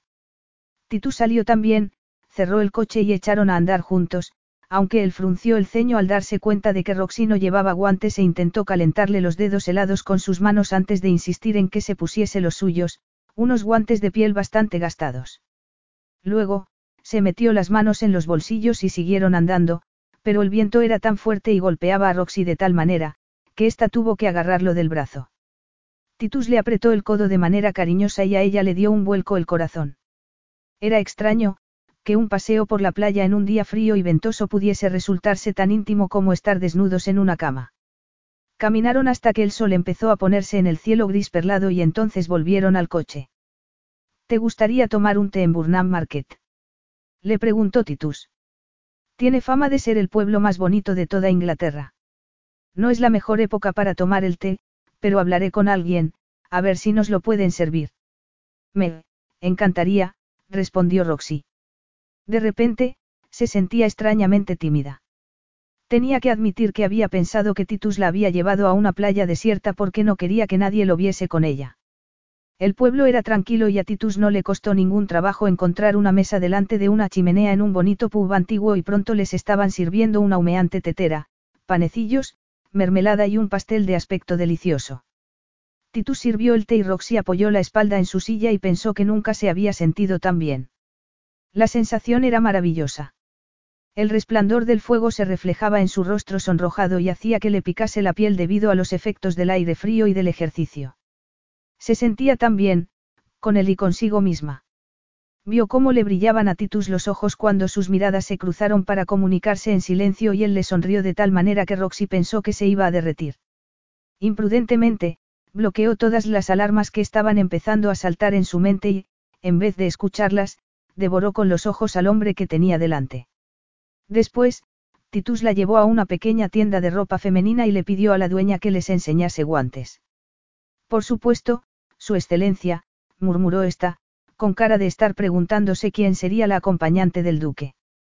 Roxy salió de la tienda con las manos cubiertas por unos guantes de cachemir malva, el color no era demasiado práctico, pero le había encantado nada más verlo. Flexionó los dedos y miró a Titus. Ha sido un detalle muy bonito. Gracias. Son solo unos guantes, Roxanne, le respondió él. Pero para Roxy eran mucho más que unos guantes. Eran un regalo del hombre del que se había enamorado, un recuerdo palpable de aquella tarde perfecta, en la que le había parecido tener al alcance de la mano un sueño imposible. Paseando por la playa con él, Roxy se había permitido imaginar que aquello podría durar siempre. Unos guantes muy bonitos, dijo ella en tono alegre. Y dándote las gracias solo pretendo ser educada. Titus sonrió. Entonces, perdona que yo haya sido tan rudo. Había oscurecido cuando la dejó cerca de casa y ella se giró a mirarlo y le preguntó, intentando no hacerlo con demasiado entusiasmo. ¿No vas a entrar? Ami ha salido esta noche. Titus sintió el impulso de correr con ella dentro de la casa y devorarla, pero luego dudó. La tarde lo había dejado, revuelto. Todo había salido demasiado bien. Le gustaba pensar en Roxy como en su amante de pezones rosados y amplia imaginación, y no como en una mujer a la que calentarle las manos y con la que tomarse un té. Creo que voy a tener que irme a Londres, le respondió. ¿A Londres? Preguntó ella con expresión impasible. Quería preguntarle por qué tenía que ir a Londres y a quién iba a ir a ver, pero no tenía derecho a hacerlo. Ningún derecho. Esbozó una de esas sonrisas que se había acostumbrado a poner frente a los paparazzi y comentó. Qué bien. Sí. Tengo que hacer un par de cosas, pero volveré para la fiesta. Supongo que los invitados se alegrarán de ello, comentó Roxy. Él sonrió y casi se arrepintió de la decisión que había tomado al verla salir del coche y apartarse un mechón de pelo de los ojos, pero se dijo a sí mismo que tenía que hacerlo. Era necesario poner distancia nada más ver peligro. Uno empezaba a sentarse delante de la chimenea con una mujer y, cuando se daba cuenta, ésta le estaba organizando la agenda. Hasta el sábado, le dijo. Sí, hasta el sábado, contestó ella. Roxy vio desaparecer las luces del coche y entró en casa, donde se sentó en el sofá y se quedó mirando sus guantes nuevos con una terrible certeza. Había intentado luchar contra ello, pero no podía seguir haciéndolo. Lo amaba. Tan sencillo y tan complicado como eso. Y era imposible. Una emoción imposible y equivocada hacia alguien que jamás la correspondería. Porque era probable que aquel fuese el primer y último día que volviese a verlo en público. Titus tenía una imagen que mantener y un título que proteger y ella era solo un encuentro temporal en su privilegiada vida. Esa noche durmió mal y por la mañana recibió la inesperada noticia de que Vanessa quería verla. Sintió miedo antes de entrar en su despacho. Le habría contado a alguien que la habían visto con el duque. Iría a decirle la aterradora ama de llaves que se había comportado de manera inadecuada y que iba a prescindir de sus servicios. Vanessa estaba sentada detrás de un escritorio minuciosamente ordenado en el que no había nada fuera de su sitio. Cuando ella entró, levantó la vista y le dedicó una de esas enigmáticas sonrisas que también se le daban. Ah, Roxanne. Bien. Quería hablar contigo acerca de la fiesta del sábado. Roxy asintió y pensó que debía decir lo que se esperaba que dijese. Espero que todo vaya según los planes. Sí, pero voy a necesitar algo de ayuda con el cóctel que tendrá lugar antes del banquete. Supongo que no tienes ningún problema en hacer de camarera, no. Roxy se limpió una imaginaria mota de polvo de su uniforme y le pareció ver diversión en la mirada de Vanessa. Debía de estar disfrutando con aquello. A lo mejor sospechaba que había algo entre Titus y ella y le hacía aquello para recordarle cuál era su sitio. Nunca he trabajado de camarera, le respondió con toda sinceridad. Vanessa sonrió con determinación. Por eso no te preocupes. Hemos contratado a profesionales para servir la comida. Tú solo tienes que circular con una bandeja con copas de champán antes de que empiece el banquete. Estoy segura de que no te resultará pesado servir a los invitados de su excelencia, no, Roxanne. Roxy consiguió mantenerse imperturbable. En circunstancias normales, tal vez no le habría importado.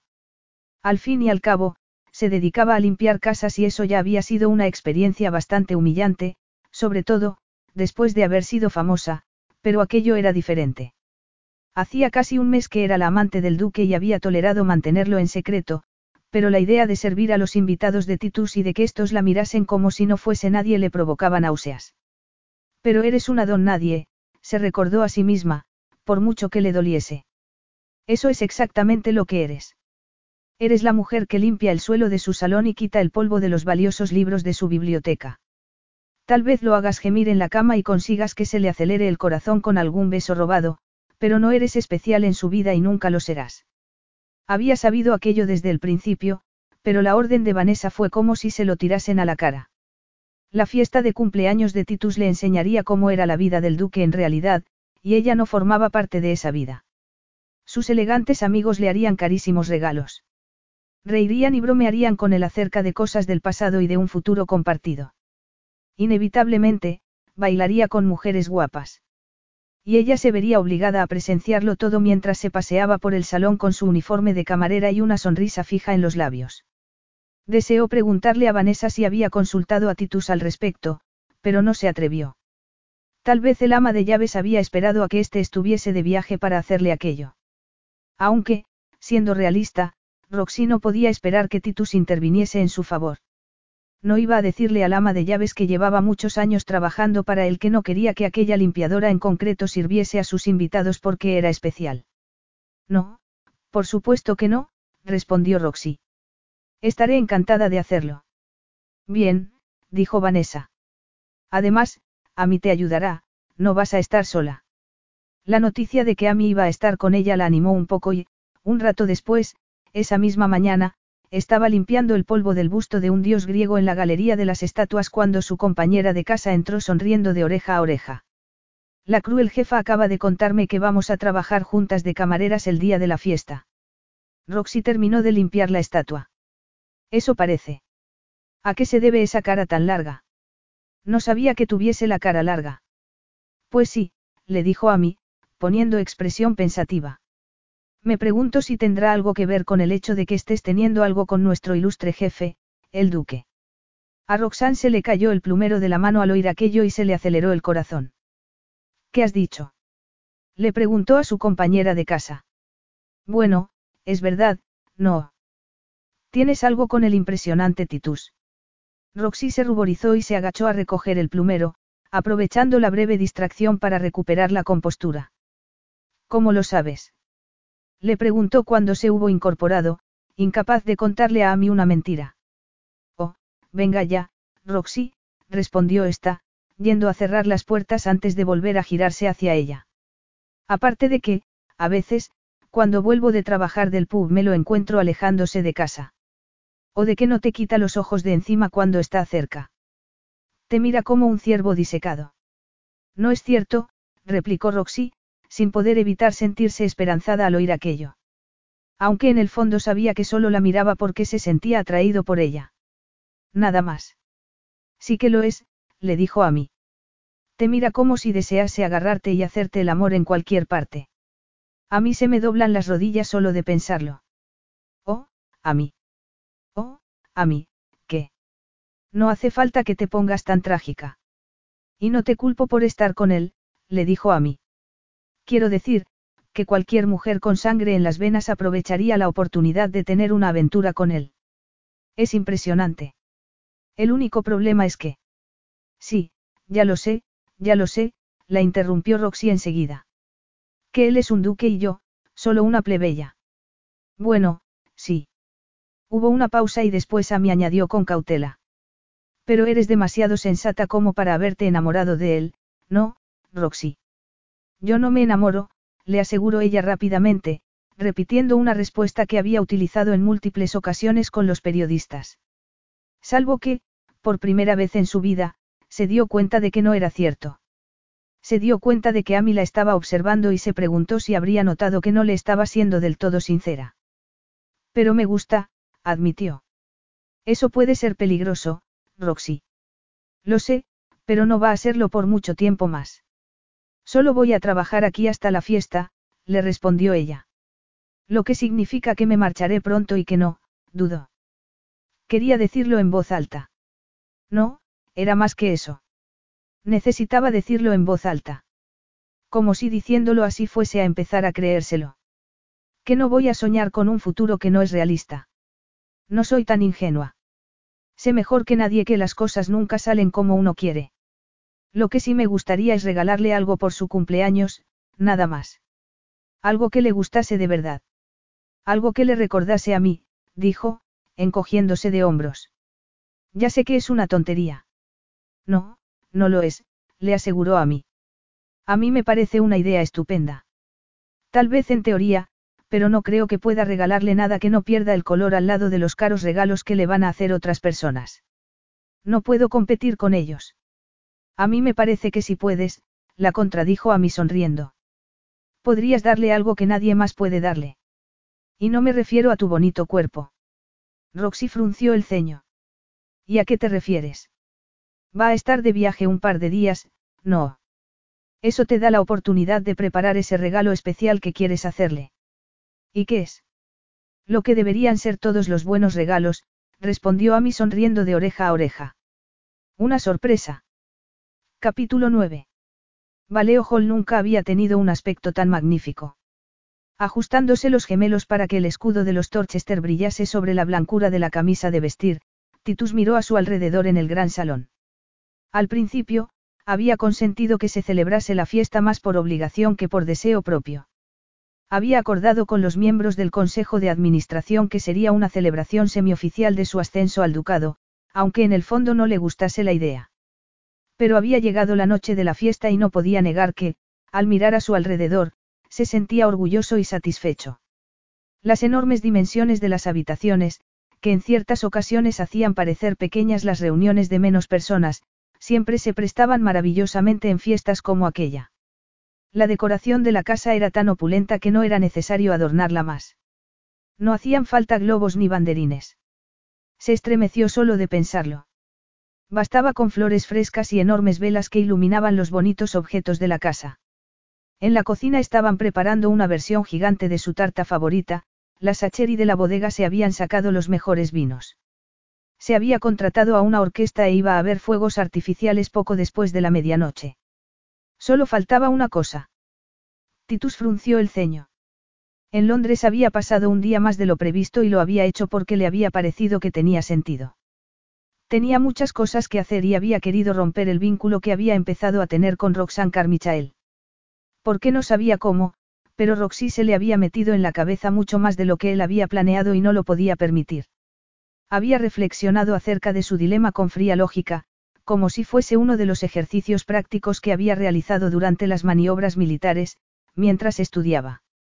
Se había dicho que cuando estuviese de vuelta en Londres no tendría ningún problema para dejar de pensar en ella. Al fin y al cabo, siempre había sido capaz de clasificar a sus amantes en el pasado, sobre todo, a las que tenían una presencia tan vaga en su vida cotidiana, pero por difícil que fuera aceptarlo, la verdad era que la había echado de menos. Había echado de menos su flexible cuerpo en la cama y las caricias de su pelo largo en el vientre. Había echado de menos los comentarios irreverentes que le salían en ocasiones a mitad de una conversación seria y que Titus sospechaba que no habría tolerado a otra persona que no fuese ella. Flexionó los dedos de las manos y vio cómo se le ponían blancos los nudillos mientras vociferaba la inexplicable obsesión que tenía con ella. Tal vez todavía no se hubiese saciado de Roxy. Tal vez solo necesitase. Roxanne. Preguntó sorprendido al verla acercarse. Buenas noches, Su Excelencia. ¿Qué estás haciendo? Roxy miró a su alrededor por si acaso Vanessa estaba por allí.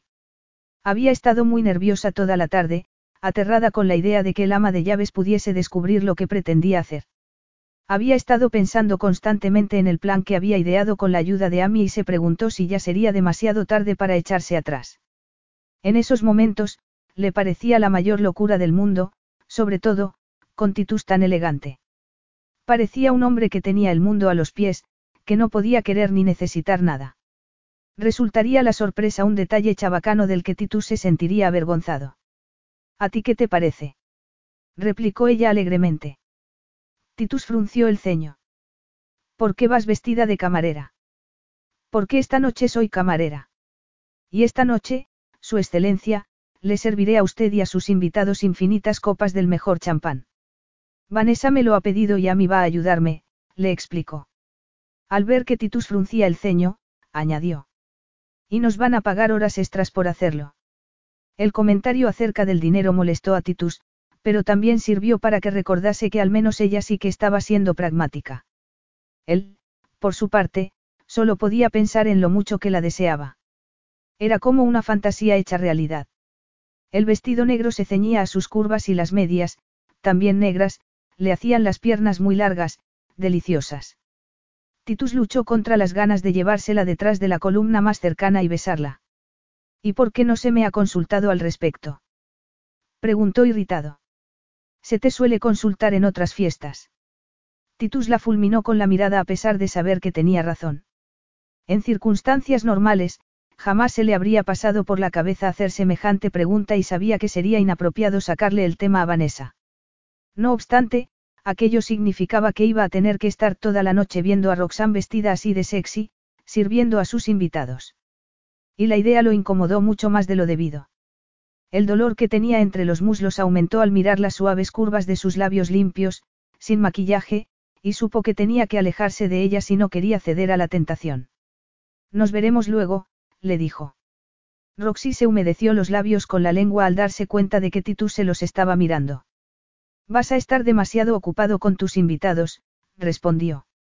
No, pretendo estar muy ocupado contigo, así que asegúrate de mantener la cama caliente. Y, dicho aquello, se alejó, dejando a Roxy lamentándose por haber accedido en silencio a aquella cita. No era de mal gusto aceptar que Titus fuese a visitarla cuando se hubiese terminado la fiesta. Que éste se pasase la noche bailando con mujeres elegantes y después se retirase con la limpiadora a divertirse de manera mucho más básica. Y no era, además, arriesgado con Amy en casa. Pero sus recelos por su falta de asertividad pronto se disolvieron en la magnitud del acto que estaba a punto de llevar a cabo. Roxy se puso cada vez más nerviosa con la llegada de los invitados. Estaba tan preocupada que no se sintió intimidada por la belleza de las mujeres que iban apareciendo, todas cargadas de joyas familiares. Amy le sonrió de manera cómplice en varias ocasiones mientras repartían las copas de champán entre la multitud. La única ocasión en la que sintió algo parecido a aprensión fue cuando sorprendió a Titus mirándola desde la otra punta del salón. La estaba mirando de tal manera que parecía que solo estuviese ella en la habitación. Roxy se emocionó y el deseo hizo que se sintiese débil por un momento. Se preguntó si Titus iría a odiar lo que le tenía preparado. Mancharía el recuerdo que tenía de ella. El corazón se le aceleró debajo del vestido, pero supo que ya era demasiado tarde para cancelar el plan. Los más de 300 invitados no tardaron en sentarse a la mesa y a Roxanne se la esperaba en la cocina para que ayudase a lavar los platos. Así que estuvo ayudando en ella y consiguió marcharse justo antes de que empezase el baile, para hablar con el líder del grupo y comprobar que sabía lo que tenía que hacer. Después, con el corazón a punto de salírsele del pecho, fue al cuarto de las botas, donde Amy la estaba esperando para ayudarla a prepararse. Cuando terminó de cambiarse estaba todavía más nerviosa. No lo había estado tanto ni cuando las Lily Pops habían actuado en el castillo de Windsor en una memorable noche vieja. Andar con el vestido que había escogido resultó ser una pesadilla. Le quedaba tan ajustado que tuvo que ir arrastrando los pies por miedo a romperlo y la peluca estaba haciendo que sudase y le picase la cabeza. Con la estola de piel blanca en los hombros y Amy delante de ella, para comprobar que no había nadie, Roxy se deslizó detrás de la cortina que había en la parte trasera del escenario y avisó al grupo de música de que ya estaba allí. Después de un par de minutos, la música dejó de sonar y el salón se llenó de murmullos. Roxy sintió una subida de adrenalina que conocía muy bien y esperó a que bajasen las luces y a que la voz del líder del grupo sonase y el salón quedase en silencio para oírlo hablar. Señoras y señores, comenzó. Más o menos a mediados del siglo pasado, un presidente de los Estados Unidos de América tuvo la suerte de que una joven y bella actriz le cantase el cumpleaños feliz. Esta noche tengo a alguien que quiere hacer lo mismo. Así que les presento, solo esta noche, a, la señorita Marilyn Monroe. Titus levantó la cabeza al ver la figura que había aparecido bajo los focos. El vestido le quedaba tan ajustado que daba la sensación de que lo llevaba cosido a la piel. Era una imagen tan icónica que la reconoció inmediatamente, aunque la actriz hubiese muerto mucho antes de que él hubiese nacido. Los invitados dieron un grito ahogado y ella recorrió el salón con la mirada hasta encontrarlo, pero Titus estaba tan hipnotizado con su aspecto que tardó un momento en reconocerla. Y entonces puso gesto de incredulidad. Roxanne. Esta dejó que la estola de piel se le escurriese de los hombros, dejando al descubierto una imagen que cortaba la respiración. El vestido marcaba en ella unas curvas en las que Titus nunca se había fijado. E iba cubierto de cientos de piedras preciosas de imitación que hacían que pareciese que iba desnuda y que solo llevaba purpurina por encima. La peluca rubia, como de algodón de azúcar, y los labios rojos y brillantes hacían que se pareciese mucho a la actriz.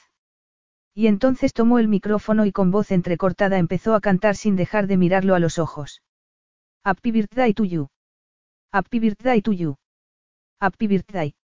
Bajó la voz todavía más y moviendo las pestañas de un modo muy seductor, terminó. Duque de Torchester. Happy birthday to you. Titus se quedó completamente inmóvil mientras sus invitados rompían a aplaudir y pensó que se había terminado, pero no. Roxy había levantado la mano para pedir silencio y, de repente, Titus vio en ella a la mujer que había sido. A la mujer que había logrado captar la atención de miles de personas con su impresionante presencia en el escenario. Se dijo que debía de echar mucho de menos todo aquello. Había pasado de que la aclamasen las masas, de ser una estrella del pop, a limpiar casas ajenas. Y lo había hecho sin aparente resentimiento. No obstante, estaba bien que hubiese utilizado su fiesta de cumpleaños para demostrar su talento. La multitud se quedó en silencio al ver que empezaba a hablar imitando el acento estadounidense de la fallecida actriz. Muchas personas no saben que esa noche se cantó un fragmento de una segunda canción para el presidente y, dado que en cierto modo me parece adecuado, esta noche yo también voy a cantarla para el duque. Así que, Su Excelencia, va por usted, le dijo, sonriéndole. Espero que le guste. Titus siguió inmóvil mientras Roxy interpretaba Thanks for the Memory y no pudo evitar que se le erizase el vello de la nuca al oír la canción. Observó cómo balanceaba el cuerpo mientras cantaba y cómo le brillaban los labios. Y entonces se dio cuenta de lo que estaba haciendo. Se estaba despidiendo de él a su manera. Y se le encogió el corazón y notó que se excitaba al tiempo que pensaba que era terrible que Roxy lanzase en público un mensaje tan íntimo, que tenía que haber sido solo para él. Entonces terminó la canción. Las luces se apagaron y cuando se volvieron a encender el escenario estaba vacío y los invitados empezaron a aplaudir y a gritar, encantados con la actuación.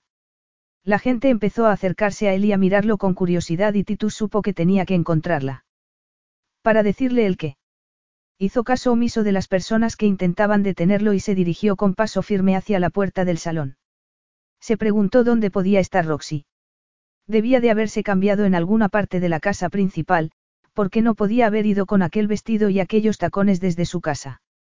Al salir del salón, Titus vio a una camarera que le era familiar y que lo estaba mirando con expresión de culpa. ¿A mí? Preguntó de manera vacilante.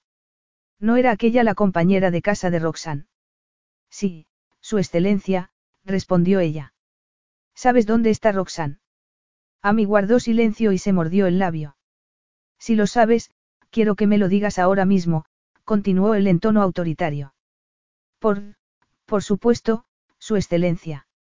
Está, en el cuarto de las botas. Al lado de la cocina. Titus asintió y abrió la puerta de color verde que daba a la zona de servicio y, al mismo tiempo, oyó que alguien corría detrás de él. Se giró y vio a un antiguo compañero de colegio, tenía el rostro colorado y sonrió al ver que lo esperaba. Dios mío, Titus, nunca había visto algo tan sexy. ¿Quién es esa mujer? Titus abrió la boca para responder, la cabeza le daba vueltas y tenía el corazón acelerado. Se dio cuenta de que Amy lo estaba mirado y se sintió acorralado. No es nadie, respondió en tono seco. Capítulo 10. Roxy lo oyó. Debía de haber abierto la pesada puerta que bloqueaba los ruidos de la zona de servicio del resto de la casa, con lo que las palabras de Titus llegaron, como una agresión verbal a sus oídos. No es nadie. La dureza del comentario hizo que Roxy se tambalease momentáneamente y que solo pudiese pensar en lo injusta que era la vida. Porque Titus no se había molestado al menos en fingir. Le había costado mucho tiempo y esfuerzo prepararle la sorpresa de su cumpleaños, había pensado que podía darle algo que al menos le haría sonreír, y él lo había estropeado todo con tres crueles palabras. Roxy se rascó la frente y se dirigió al cuarto de las botas. De todos modos, Titus solo había dicho en voz alta algo que ella había sospechado desde hacía mucho tiempo.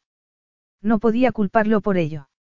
Si había permitido que un hombre la tratase como si no fuese nadie, después no podía sentirse indignada porque éste lo dijese en voz alta. Ella se había implicado en su insensata aventura sin pensarlo. El primer beso de Titus le había bastado para olvidarse de sus ambiciones y de sus esperanzas de futuro. De ser una limpiadora temporal que intentaba volver al mundo de la canción, había pasado a ser la amante furtiva de su aristocrático jefe. Oyó pasos tras de ella y siguió andando, pero hacía mucho tiempo que no se ponía tacones tan altos y el vestido era tan ajustado que no podía correr. Los pasillos de aquella zona de la casa eran como los de una madriguera, pero oyó que Titus se acercaba más y pensó que seguro que él también los conocía como la palma de su mano. Roxy llegó al cuarto de las botas y se quitó la peluca de un tirón. Y entonces entró Titus, con la respiración algo alterada, y la miró con expresión indescifrable. Por un momento se quedaron en silencio, mirándose. ¿Qué regalo de cumpleaños? comentó él lentamente. Ella no supo cómo responder. No supo cuál era la mejor manera de sacar a Titus de su vida sufriendo lo menos posible. O sería imposible. Un vestigio de orgullo profesional le hizo levantar la barbilla y preguntar. ¿Te ha gustado? Que sí me ha gustado. Dijo él riendo. No estoy seguro de que haya sido apropiado, pero me ha encantado. Oh, más bien, has sido tú la que me has encantado. Has estado sensacional, Roxanne. Me alegro, respondió ella, algo decepcionada en el fondo. ¿Por qué decía Titus que no sabía si había sido apropiado? No podía olvidarse de su título ni un momento. Él la recorrió con la mirada. Sin la peluca, su cabeza era la de Roxanne Carmichael, pero el cuerpo seguía siendo el de Marilyn Monroe y no pudo desearla más. Deseó llevársela con él al salón de baile y disfrutar de su belleza y de su talento, sin pensar en las consecuencias. ¿Quieres venir a la fiesta y bailar conmigo? Aquella inesperada pregunta pilló a Roxy completamente desprevenida. Se tocó el pelo, que le caía despeinado sobre los hombros y preguntó. Así. Como tú quieras, le respondió Titus. Si quieres, puedo esperar a que te peines, o a que vuelvas a ponerte la peluca, me da igual. Solo quiero bailar contigo. Por un momento, Roxy se sintió tentada por una situación que jamás había pensado que ocurriría. Se imaginó volviendo de brazo de Titus. Se imaginó bailando con él en la pista de baile. Porque sabía que, aunque una parte de él no aprobase lo que había hecho, en el fondo estaba orgulloso de su actuación. Le había hecho el regalo de cumpleaños más original que podían hacerle y, en esos momentos, quería presumir de ella. Por un momento, Roxy se permitió seguir soñando. Pudo imaginar los celos que despertaría entre todas las mujeres que habían estado toda la noche intentando llamar la atención de Titus. Pudo imaginarse la sensación de tener el cuerpo duro y caliente de este mientras se movían al ritmo de la música. Todo el mundo sabría que eran amantes y ella no podía desearlo más, pero ¿para qué? Sería como rozar con los dedos algo que jamás sería suyo, por muchas actuaciones que le dedicase. Roxanne. La voz de Titus interrumpió sus pensamientos, este la abrazó y ella supo que tenía que darle una respuesta. Había estado tan sumida en sus ensoñaciones que se le había olvidado lo esencial. Que era una don nadie. Con el fin de hacer tiempo, levantó la barbilla y él se inclinó a darle un beso en el cuello. No podría volver a enfrentarme a todas esas personas, le dijo ella. Ni podría responder a un millón de preguntas. Será mejor que vuelva a casa. La velada aquí va a ser muy larga. Nos veremos mañana, Titus. Aunque sabía que cuando él se despertase ya haría mucho tiempo que se habría marchado. Titus notó el roce de sus pechos a través de la fina tela del vestido y cerró los ojos mientras todo su cuerpo se tensaba de un deseo tan intenso que resultaba casi doloroso. También podrías pasar la noche aquí, le sugirió. Por un momento, Roxy pensó que lo había entendido mal. Perdona. Aquí. Más concretamente, en la Cámara Ducal, le dijo él, utilizando aquel término anticuado en tono de broma y mirándola con los ojos brillantes. A ella le entraron ganas de echarse a reír, aunque la cosa no tuviese ninguna gracia. ¿Cómo se atrevía Titus a intentar hacerla reír con un tema tan serio? Si nunca había sido lo suficientemente buena para entrar en su habitación antes y seguía sin serlo. Negó con la cabeza. No creo que sea buena idea. Él la agarró de los brazos. Por Dios, Roxanne, si es lo que has querido siempre. ¿Por qué me dices ahora que no? Roxy se estremeció al oír aquello. Al parecer, Titus pensaba que su única intención había sido dormir en su cama. Da igual, murmuró. No, no da igual. A mí me importa. Quiero que pases la noche aquí conmigo. En mi casa y en mi cama, le susurró Titus. Y no te das cuenta de que siempre consigo todo lo que quiero. En esos momentos Roxy solo se daba cuenta de una cosa, y era de lo falso que podía llegar a ser. Titus no pretendía demostrarle lo importante que era para él, solo quería tenerla en su cama como si fuese un trofeo, mientras que unos minutos antes la había menospreciado delante de uno de los invitados diciéndole que no era nadie. Esa noche había sido una estrella y ese era la recompensa de Roxy. Y el duque estaba dispuesto a dejar que entrase en su cama. Por un instante, se sintió tentada a decirle dónde podía meterse su proposición, que sabía muy bien cuál era su sitio y que tal vez hubiese llegado el momento de decirle adiós a todos sus sueños, pero aquella opción, la más sensata, pronto se vio desbancada por otra mucho más emocional. Porque aunque su corazón se rebelase contra lo que le había oído decir de ella, su cuerpo lo deseaba tanto como siempre. Así que, ¿por qué no tener una última noche con él, una noche inolvidable para ambos? De acuerdo, respondió, tomando su bolso y dejando a un lado todas sus dudas. Dormiré en tu cama. Desde luego, sabes cómo tener a un hombre en vilo, comentó Titus en tono seco. Roxy se obligó a sonreír. Sé dónde está tu dormitorio, pero creo que deberías acompañarme. No me gustaría encontrarme con Vanessa por el camino. Luego, podrás volver a la fiesta mientras yo te espero allí. Titus negó con la cabeza. No voy a irme a ninguna parte. Esta noche solo me interesa una fiesta y es la que va a tener lugar en mi dormitorio. En circunstancias normales, Tal vez a Roxy le habría intimidado la idea de pasar la noche en una enorme cama con dosel, pero qué circunstancias eran las normales. Ella nunca había tenido normalidad en su vida, aunque tal vez todo el mundo tuviese, en el fondo, esa sensación. Siempre había comparado su vida con la de otras personas y siempre había tenido la impresión de quedarse corta. Titus había cerrado la puerta y le estaba quitando la estola de piel de los hombros. ¿Cómo has conseguido todo esto? Roxy esbozó una sonrisa. Si las cosas hubiesen sido distintas, quizás le habría contado su historia riendo, pero en esos momentos le parecía solo un episodio que prefería olvidar. En Londres hay una tienda donde alquilan ropa, le respondió. La conozco de cuando estaba en The Lollipops. Pues estás, increíble, le dijo él, relamiéndose de manera exagerada.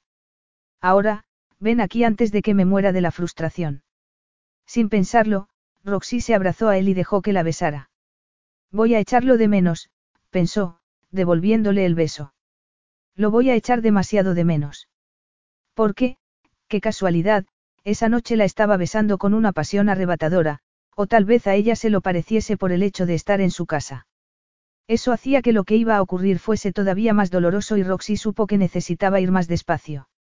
Apoyó las manos en los fuertes músculos de sus hombros y retrocedió un paso. Será mejor, que me quite el vestido. Deja que te ayude. Es muy delicado. Vas a ver cómo también puedo ser cuidadoso, Roxanne, murmuró Titus. Y a ella le entraron ganas de llorar porque sabía que podía serlo. Podía ser cuidadoso. Las puntas de sus dedos le estaban rozando el cuerpo con tanta delicadeza que Roxy sintió que se le iba a romper el corazón de tanto anhelo. Titus le quitó el vestido e hizo un sonido casi inaudible. Estás. Tragó saliva. No llevas nada debajo. Me temo que no podía. Es un vestido muy ajustado. Roxanne. Titus dijo su nombre como no lo había dicho nunca antes de colgar el vestido en una silla y volver a abrazarla. Por un momento, ella deseó preguntarle por qué lo había estropeado todo, pero estaba tan excitada que empezó a desnudarlo y se olvidó del tema. Él rió mientras Roxy le arrancaba la ropa y lo dejaba completamente desnudo. A ella le quedaban los tacones dorados, que hacían que estuviese casi a la misma altura que él, se inclinó a quitárselos. No, le dijo Titus.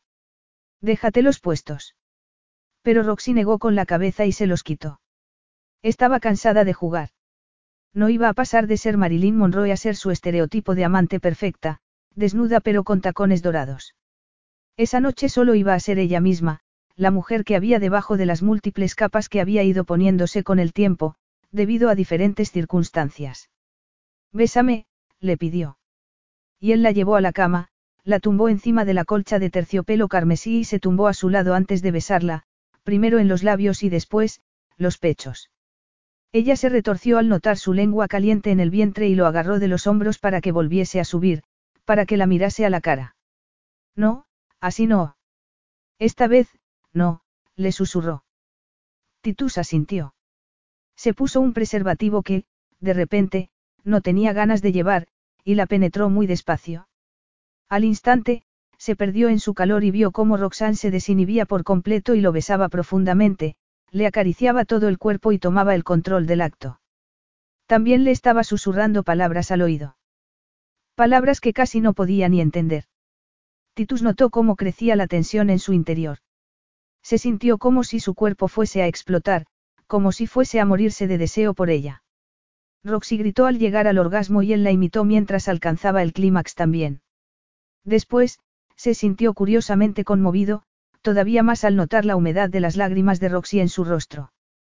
Lo normal habría sido que pusiese distancia entre ambos, porque las mujeres y las lágrimas nunca eran una buena combinación, sobre todo, en la cama, pero como se sentía saciado, giró la cabeza hacia ella y recorrió su mejilla con un dedo.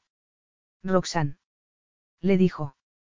Pero ella no respondió y la pregunta se olvidó cuando los fuegos artificiales empezaron a brillar en el cielo, a través de las enormes ventanas de su habitación. Titus le sacudió el hombro con suavidad. Alguien ha debido de dar la orden de que empiecen. Mira. Roxanne obedeció y miró hacia afuera, intentando concentrarse en los colores que iban explotando en el cielo. Plateado. Dorado. Rosa y azul. En forma de rayo y de cascada, sus sonidos casi quedaban cubiertos por el de la música clásica. Eran para celebrar el cumpleaños del décimo primer duque de Torchester, para lo que no se había reparado en gastos. Son preciosos, comentó, intentando fingir entusiasmo. Sí, verdad. Dijo él, rozándole los labios con los suyos. Y han empezado en el momento perfecto, ¿no? Sí, perfecto, repitió ella a pesar de sentirse como si le estuviesen arrancando el corazón. La culpa era suya. Ella se lo había buscado. Era la don nadie que había cometido el error de pensar que era alguien. Se había metido en una aventura que, desde el principio, había sabido que no podía durar. Y había pensado que iba a ser capaz de ser fuerte para soportarlo, pero se había equivocado. La agradable sensación del orgasmo fue desapareciendo y transformándose en una frialdad que iba ocupando todo su cuerpo. Titus la agarró por la cintura y la acercó más a él, para que notase su nueva erección en el trasero. Luego pensó que volverían a hacer el amor después y, así, abrazado a ella, cerró los ojos y se durmió. Roxanne se quedó entre sus brazos durante lo que le parecieron horas, escuchando el sonido de su respiración, hasta que estuvo segura de que se había dormido. Con cuidado para no despertarlo, salió de la cama. En silencio, recogió los zapatos dorados y los metió con cuidado en la bolsa, junto con el vestido de noche y la estola de piel. Después se puso unos vaqueros, un jersey y unas botas y salió de la habitación de Titus. Debía tener cuidado. La fiesta todavía no se había terminado y no quería encontrarse con Vanessa. Como una sombra, salió de la casa principal y corrió hasta la suya justo cuando estaba empezando a amanecer. Hacía una preciosa mañana de invierno. Se preguntó qué haría Titus cuando despertase. Se preguntaría dónde estaba o, sencillamente se sentiría aliviado de que se hubiese marchado sin montar ningún escándalo. Roxy estaba temblando cuando entró en casa y subió a su habitación. Recogió sus cosas y las fue dejando encima de la cama. Hacer la maleta era una de las cosas que mejor se le daban, pero solo porque tenía mucha práctica. Guardó la ropa en la maleta y se estaba preguntando si podría pedir a alguno de los invitados que la llevasen hasta Londres cuando oyó que se abría la puerta de la casa. Supo que era Titus, pero este no la llamó, seguramente para no despertar a Amy. Roxy rezó porque se diese la vuelta y volviese a marcharse si no bajaba a recibirlo. Pero entonces oyó sus pasos en las escaleras. Y, de repente, lo vio en la puerta de su dormitorio, serio y poderoso, y muy intimidante. Titus no dijo nada durante unos segundos, la miró, bajó la vista a la maleta y volvió a posarla en ella. ¿Te vas a alguna parte? Preguntó entonces. Y Roxy deseó gritar. Deseó lanzarse contra él, llorando porque le había roto el corazón, pero supo que una escena solo complicaría más las cosas. Solo haría más difícil su marcha y necesitaba estar tranquila. Tenía que demostrarle que la decisión ya estaba tomada de antemano. Y, sobre todo, tenía que hacerle saber que no iba a cambiar de opinión. Bueno, eso se sobreentiende cuando alguien hace la maleta, le respondió, arqueando las cejas de manera burlona. Pensé que lo sabrías mejor que nadie. ¿Te marchas? Le preguntó él con incredulidad. Sí, me marcho. Desde el principio quedamos en que solo iba a trabajar aquí hasta el día de la fiesta. Tal vez, pero ¿no te parece la situación un poco dramática? ¿Piensas que es normal que te hayas marchado de mi cama en mitad de la noche, sin molestarte en decírmelo? Estabas dormido. No insultes a mi inteligencia, Roxanne. Podrías haberme despertado. Ella metió un zapato a un lado de la maleta. Tal vez quisiera ahorrarnos a ambos la vergüenza de encontrarnos con uno de tus invitados, o con alguien del personal de servicio. Eso sería problema mío, no tuyo. La arrogancia de Titus hizo que se pusiera recta y perdiese los nervios. No puedes evitarlo, ¿verdad? Lo acusó. Has tenido el gran detalle de dejarme dormir en tu maravillosa habitación, pero no puedes evitar sentirte superior. Pensé que anoche éramos iguales. Y lo éramos. En ese caso, puedo decidir sola cuándo quiero marcharme. No necesito que me des tu permiso, Titus. Él la miró con frustración. No era dado a expresar sus emociones ni a analizarlas. Con los años había aprendido a observar el comportamiento de otras personas, pero sin reaccionar nunca ante él. Pero, de repente, rompió sus propias reglas del juego. Pues me parece que has elegido muy mal momento, sobre todo, por lo que acaba de ocurrir. ¿Por qué acabamos de tener sexo? ¿Por qué eres tan brusca? Ella sacudió la cabeza, estaba decidida a no seguir soñando, pero no era fácil. ¿Y por qué no iba a serlo, Titus, si solo soy una don nadie? Él pareció encogerse al oír aquello, pero no tardó en atar cabos y su mirada cambió. Ya lo entiendes. ¿Por qué te oí? Oí diciendo que no era nadie. Él frunció el ceño y recordó la breve conversación que había tenido con su excompañero de clase. Lo dije porque. No. Replicó ella. No quiero oír ninguna excusa patética. No hay explicación posible a lo que oí. ¿Eso piensas?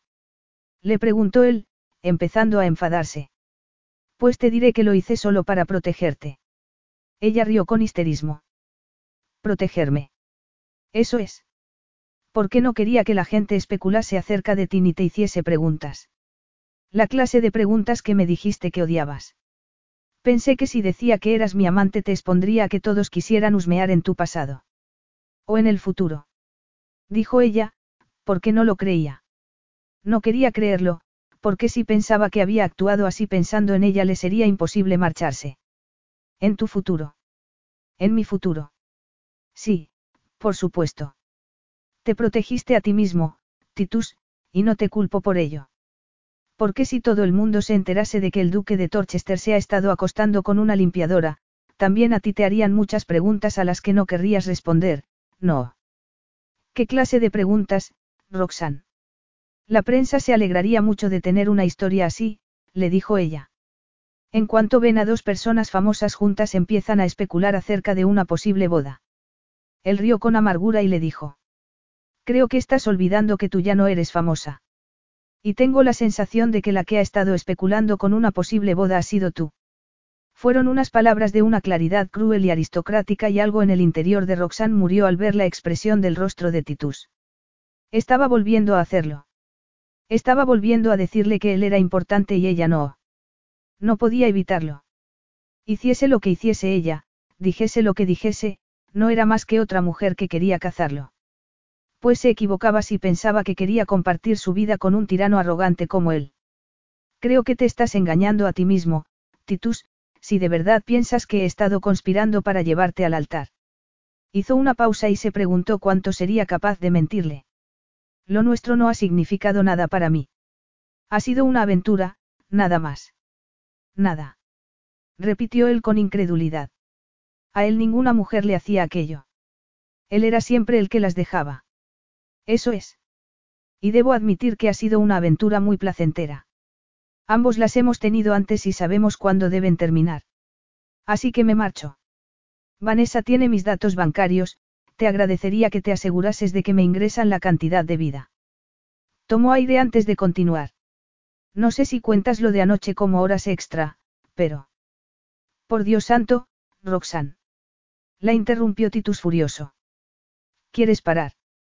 Ya he parado, le dijo ella, levantando la mano para hacer que se callase, como había hecho en la fiesta unas horas antes para que el público le prestase atención.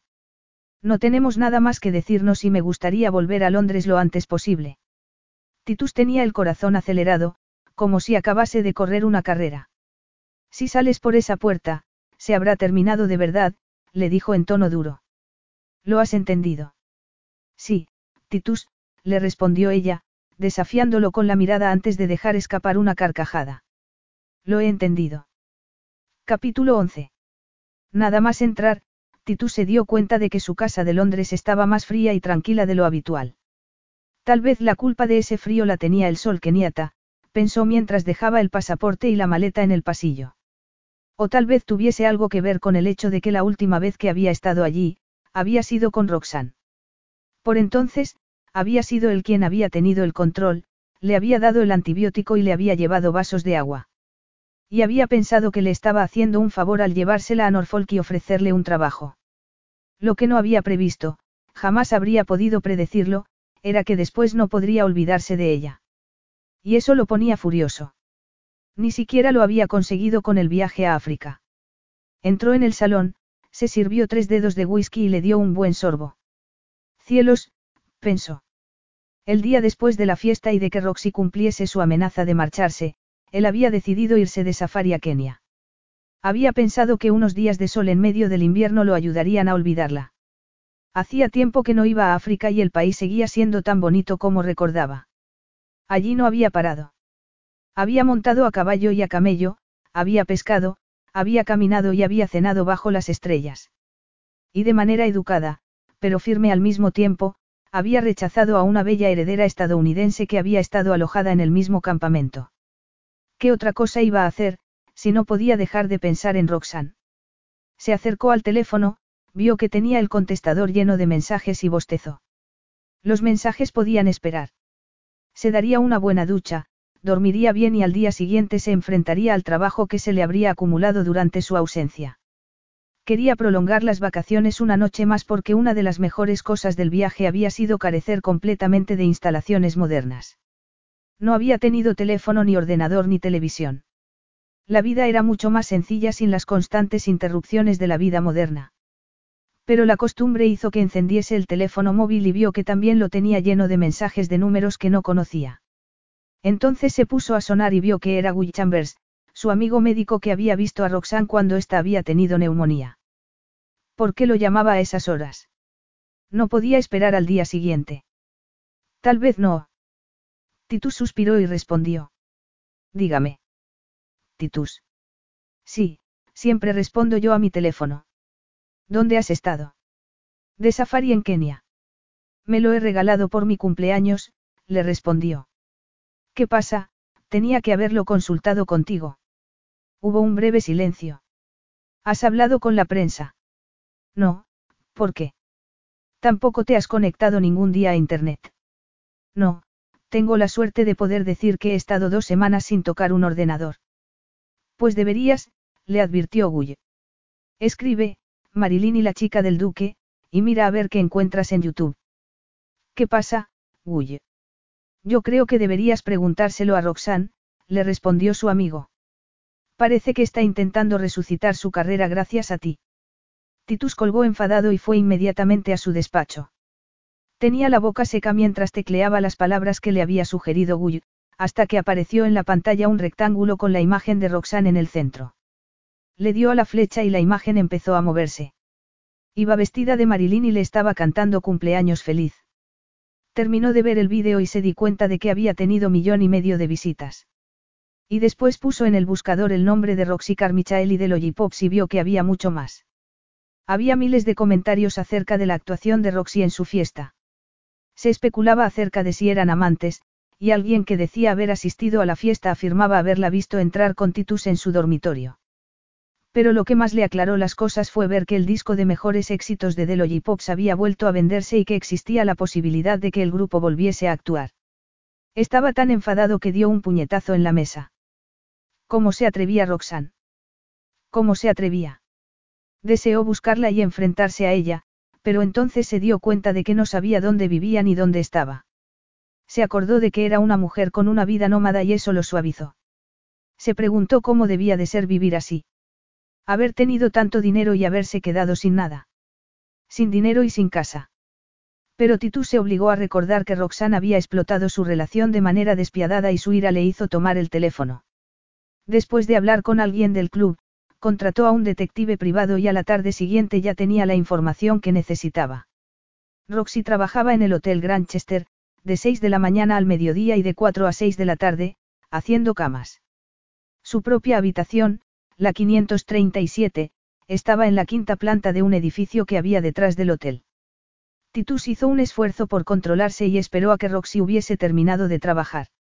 En el pasado, se habría presentado en el hotel, la habría sacado de allí y le habría pedido explicaciones. En el pasado habría sido incapaz de esperar. Habría utilizado su estatus para salirse con la suya. Entonces, ¿qué había cambiado? El día estaba gris y lluvioso cuando condujo hasta la parte trasera del hotel. Eran poco más de las seis y pronto vio salir por una puerta lateral una figura que conocía muy bien. Llevaba puesto una especie de sombrero que le tapaba parte de la cara y se cerraba con fuerza una chaqueta. Parecía estar muy delgada. A Titus le dio un vuelco el corazón, pero tomó aire y se recordó que lo había utilizado de manera despiadada. Le dio diez minutos mientras escuchaba las noticias y después cerró el coche y fue hacia el edificio en el que vivía, donde subió en el ascensor de metal gris hasta la quinta planta. Se detuvo antes de llamar al timbre de la habitación 537 al darse cuenta de que la mezcla de emociones que tenía dentro estaba haciendo que se sintiese, enfadado. No, era algo más que enfadado. También se sentía inseguro. ¿Y si Roxy no estaba sola? ¿Y si estaba con otro hombre? Apretó el timbre con fuerza y luego esperó tanto tiempo a que le abriesen la puerta que empezó a preguntarse si el detective no se habría equivocado de habitación. Y entonces la puerta se abrió y, nada más verla, Titu se olvidó de las primeras acusaciones que tenía pensado hacerle. Roxy había vuelto a perder peso, demasiado. Y lo estaba mirando con una expresión que no era capaz de descifrar. Se preguntó si sería de culpa. Entonces, ¿por qué tenía él el corazón acelerado? ¿Qué tenía aquella mujer que hacía que se volviese loco siempre que la tenía cerca? Roxy se humedeció los labios sin maquillar con la punta de la lengua y luego le preguntó. ¿Qué estás haciendo aquí, Titus? Él pensó que nunca la había visto tan pálida. Cruzó el umbral de la puerta y miró dentro de la habitación que, para su alivio, estaba vacía. He venido a pedirte una explicación, le dijo enfadado. Perdona. Por favor, no insultes a mi inteligencia fingiendo que no sabes de qué te hablo, Roxanne. Ambos sabemos por qué estoy aquí. Supongo que, en parte, me estarías esperando, ¿no? Ella asintió despacio. Era cierto. Había estado esperándolo, pero había pensado que no tardaría tanto en ir. Y le dio igual que estuviese enfadado porque solo pudo pensar en lo guapo que estaba, pero verlo fue mucho peor de lo que había esperado porque le hizo recordar el día en que le había comprado los guantes malvas. Las veces que había enterrado las manos en su pelo. Se estremeció y supo que tenía que deshacerse lo antes posible de él. Antes de hacer una tontería, como rogarle que le hiciese el amor solo una vez más. Roxy se aclaró la garganta. ¿Te refieres al vídeo? Sí, me refiero al vídeo que, al parecer, ha visto medio planeta. Más precisamente, millón y medio de habitantes del planeta, lo corrigió ella. No te hagas la lista conmigo, replicó Titus furioso. Solo dime cuándo decidiste hacerlo. Antes o después de acostarte conmigo. Supongo que después, porque la historia no habría tenido valor si no hubiésemos sido amantes. Eso es lo que piensas. Da igual lo que yo piense, Roxanne. Lo sé. Hiciste una actuación muy buena delante de muchas personas importantes y le pediste a alguien que te grabase. Si no sabía que me estaban grabando. Protestó ella.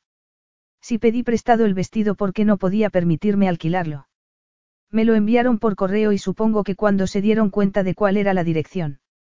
Entonces, ¿qué, Roxanne? Que aprovecharon la oportunidad para esconderse en la casa y grabarme. Titus asintió. Así que no solo te has burlado de mí, comentó con frialdad, sino que has puesto en riesgo mi seguridad dejando que un extraño entrase en mi casa. Roxy negó con la cabeza. La conversación estaba yendo mucho peor de lo que había imaginado. Había imaginado que Titus se enfadaría, casi había querido que se enfadase. Porque ella también estaba furiosa con lo ocurrido. Pero vio tal frialdad en su mirada que supo que no merecía la pena intentar convencerlo de ello. Titus solo creía lo que quería creer. Lo que siempre había creído. Que era una persona rastrera. Si no fuese así habría querido escuchar su versión de la historia antes de condenarla. ¿Qué quieres que te diga? Le preguntó ella en tono cansado. Quiero que admitas que me has utilizado. Hubo un momento de silencio en el que la indignación de Roxy luchó por salir. Que lo había utilizado. Pero si lo que había hecho había sido amarlo. Amarlo como no había amado a ningún otro hombre. Amarlo a su pesar. Aquello era una injusticia, pero Roxy pensó que tal vez fuese lo mejor. Que si Titus se marchaba de allí pensando que era una interesada, jamás volvería. Porque la alternativa era convencerlo de su inocencia y, luego, ¿qué? Se besarían y harían las paces. Tendrían un sexo muy apasionado, probablemente allí mismo. Y después ella tendría que enfrentarse a la realidad, que no tenían futuro. Titus buscaría la manera de huir y ella se quedaría todavía más destrozada. Sí, respondió. Te he utilizado para conseguir publicidad. Era una oportunidad que no podía desperdiciar. Ya estás satisfecho, Titus. Ya he confesado, puedes olvidarte de mí y fingir que nunca he existido, pero mejor hazlo en otra parte porque yo voy a salir. Él se sintió confundido. ¿Es por un hombre? Le preguntó. Roxy respiró hondo y se convenció de que podía seguir con la farsa. Me temo que sí, respondió. Titus se estremeció de dolor al oír aquello. Por un momento, su orgullo lo instó a tomarla entre sus brazos, besarla y a preguntarle si otro hombre era capaz de hacer que se sintiese así. Pero esa era una manera de pensar demasiado arrogante. Era posible que por primera vez en su vida hubiese conocido a una mujer que no se sentía afortunada por estar con él. Una mujer que había decidido que se había comportado de manera injusta con ella durante su relación. Tal vez hubiese conocido a un hombre que no la mantenía escondida por las diferencias sociales que había entre ambos. Tal vez había sido su propio comportamiento con ella lo que había hecho que decidiese aprovecharse de él.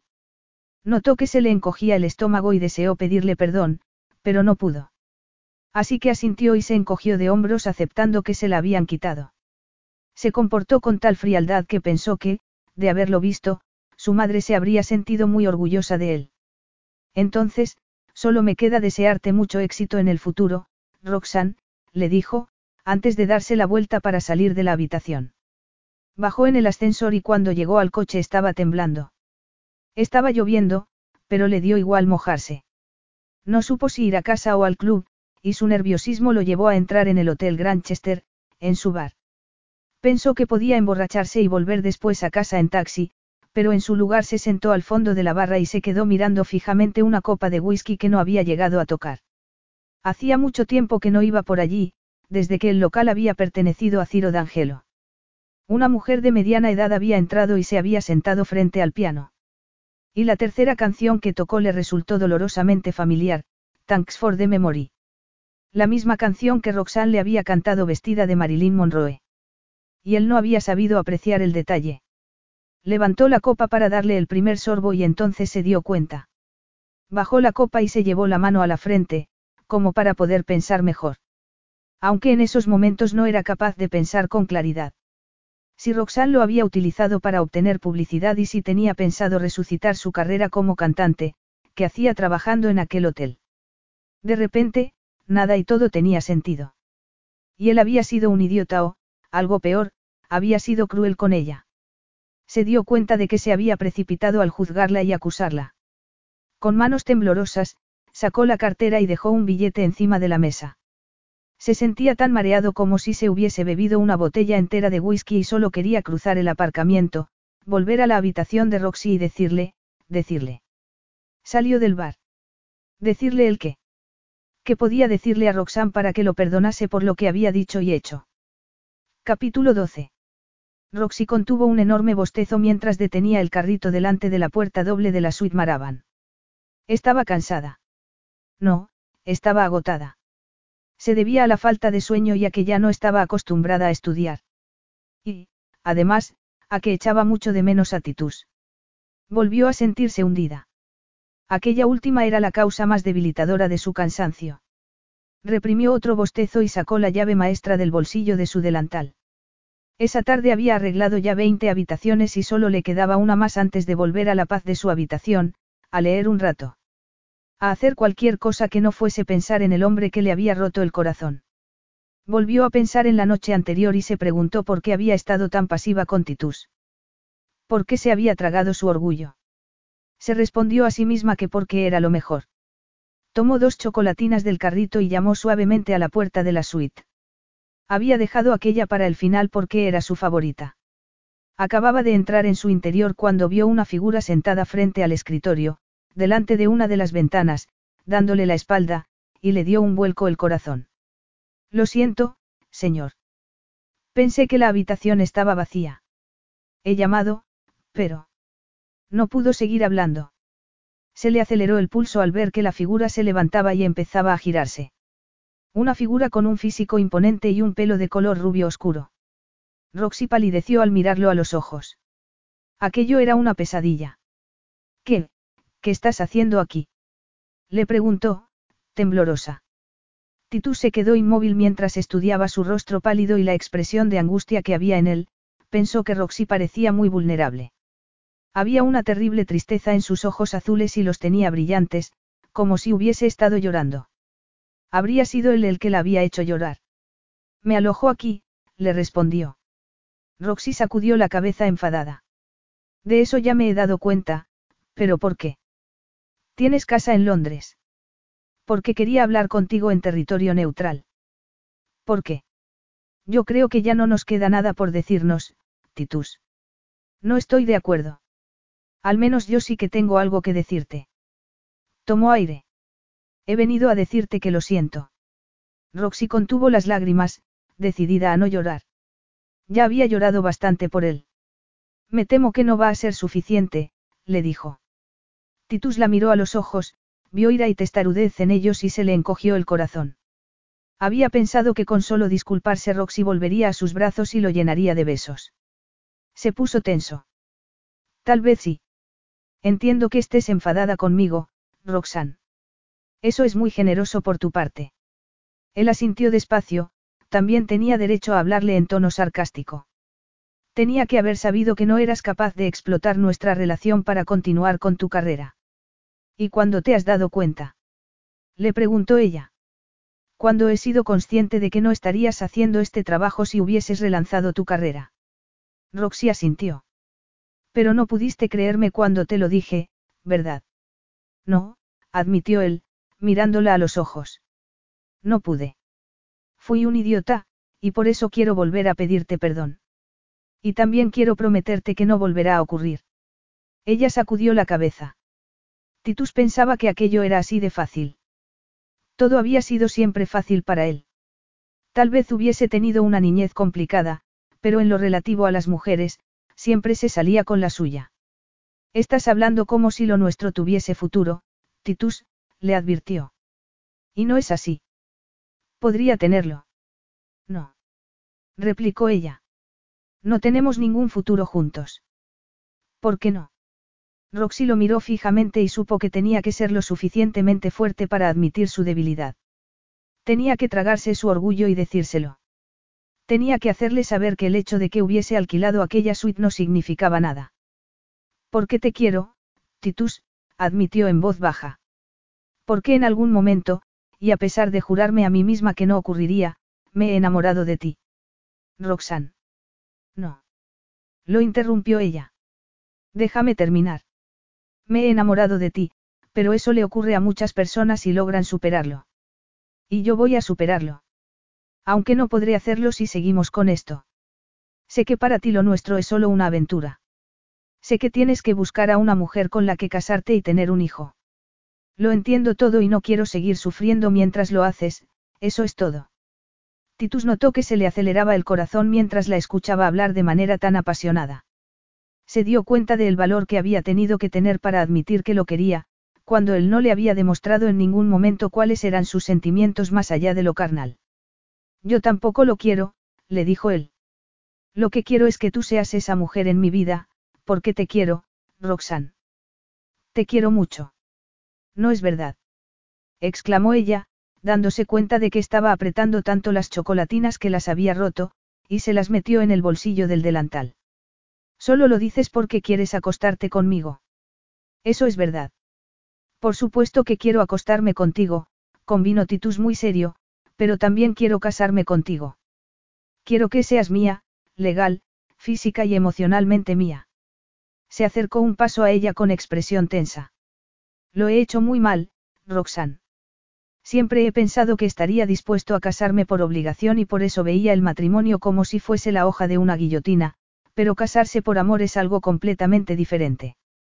La idea me llena de, alegría. También me pone nervioso. Quiero que seas mi esposa. O mi duquesa, para ser más precisos. Para ya, susurró Roxy. Por favor, déjalo ya. Es muy fácil hablar, pero las palabras no valen nada. Es posible, admitió Titus. Por eso no te lo dije anoche. Por eso me obligué a esperar a hoy, a pesar de que me ha costado mucho esfuerzo hacerlo. He tenido que esperar a que el banco estuviese abierto. El banco. Repitió ella confundida, pensando por un momento que Titus estaba hablando de pagarle por su trabajo. Sí, en concreto, la caja fuerte que tengo en él. No te entiendo. No. Entonces será mejor que te lo demuestre con actos. Titus se llevó la mano al bolsillo de los pantalones y sacó de uno de ellos una pequeña caja de piel que parecía muy antigua. La abrió. Roxy dio un grito ahogado al ver que apoyaba una rodilla en el suelo, delante de ella, y le tomaba la mano. Roxanne Carmichael, te quiero más de lo que puedo expresar con palabras y, si me haces el honor de convertirte en mi esposa, seré el hombre más feliz del planeta, le dijo, notando cómo se le acumulaban las lágrimas en los ojos.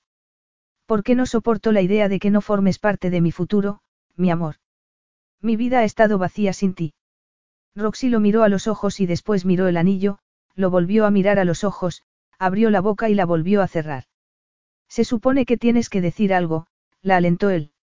No fue el anillo lo que hizo que se decidiese, aunque fuese el más bonito que había visto en toda su vida.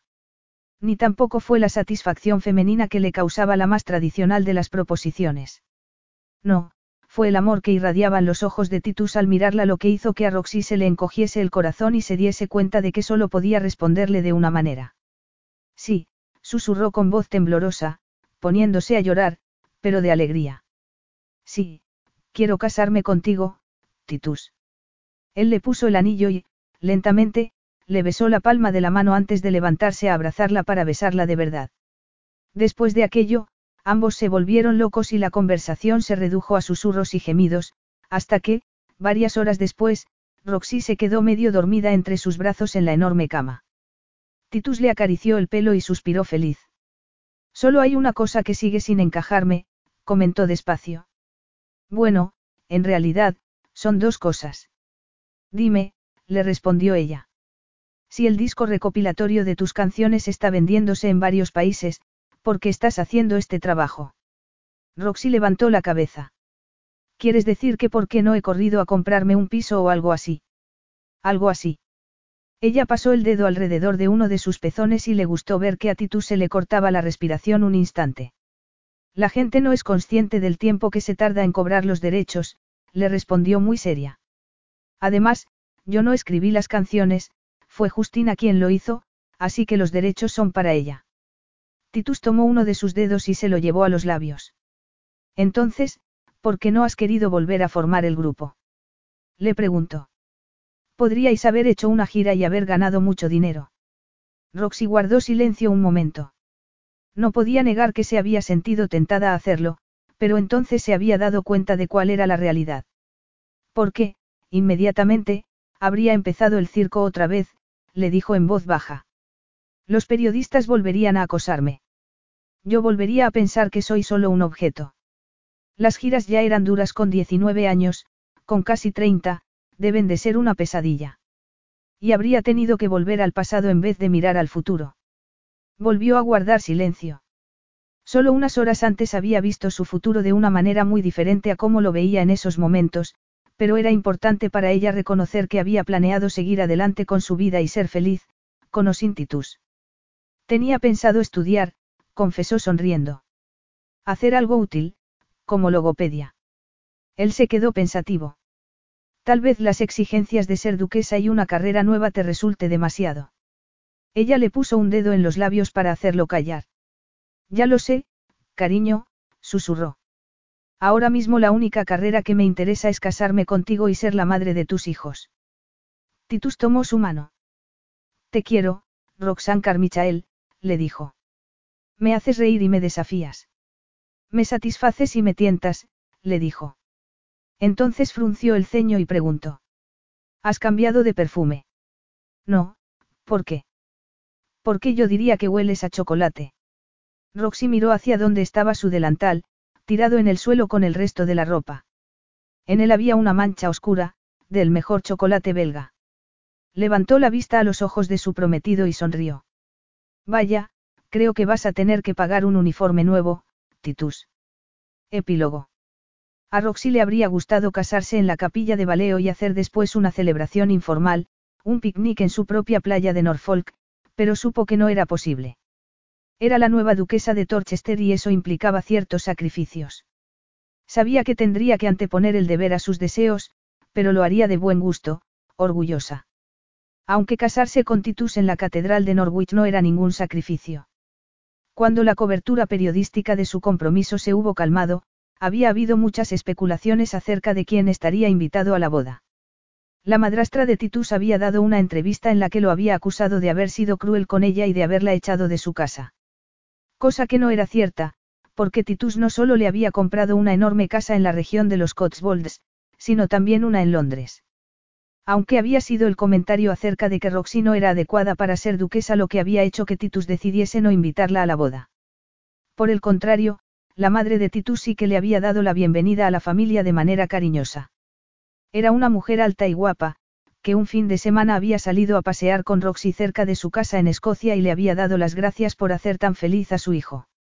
Se habían casado un soleado día de primavera y el padre de Roxy había aparecido con un traje de lino arrugado, con el pelo demasiado largo para su edad, y de la mano de una mujer dos años más joven que su hija. ¿Te molestó eso? Le preguntó Titus a Roxy un tiempo después. Ella negó con la cabeza mientras le desabrochaba la camisa. No puedo cambiarlo, respondió. Solo puedo intentar quererlo. Y eso se te da muy bien. ¿Eso piensas? Sí, respondió él. Eres la mejor. Pero, mientras Titus empezaba a besarla, Roxy pensó que quererlo a él era muy fácil. Era la cosa más sencilla que había hecho en toda su vida. Porque, para ella, no era el duque con años de tradiciones a sus espaldas y con una riqueza con la que la mayoría de las personas habría soñado. Para ella era su amor. Su hombre. Su corazón y su alma. Fin.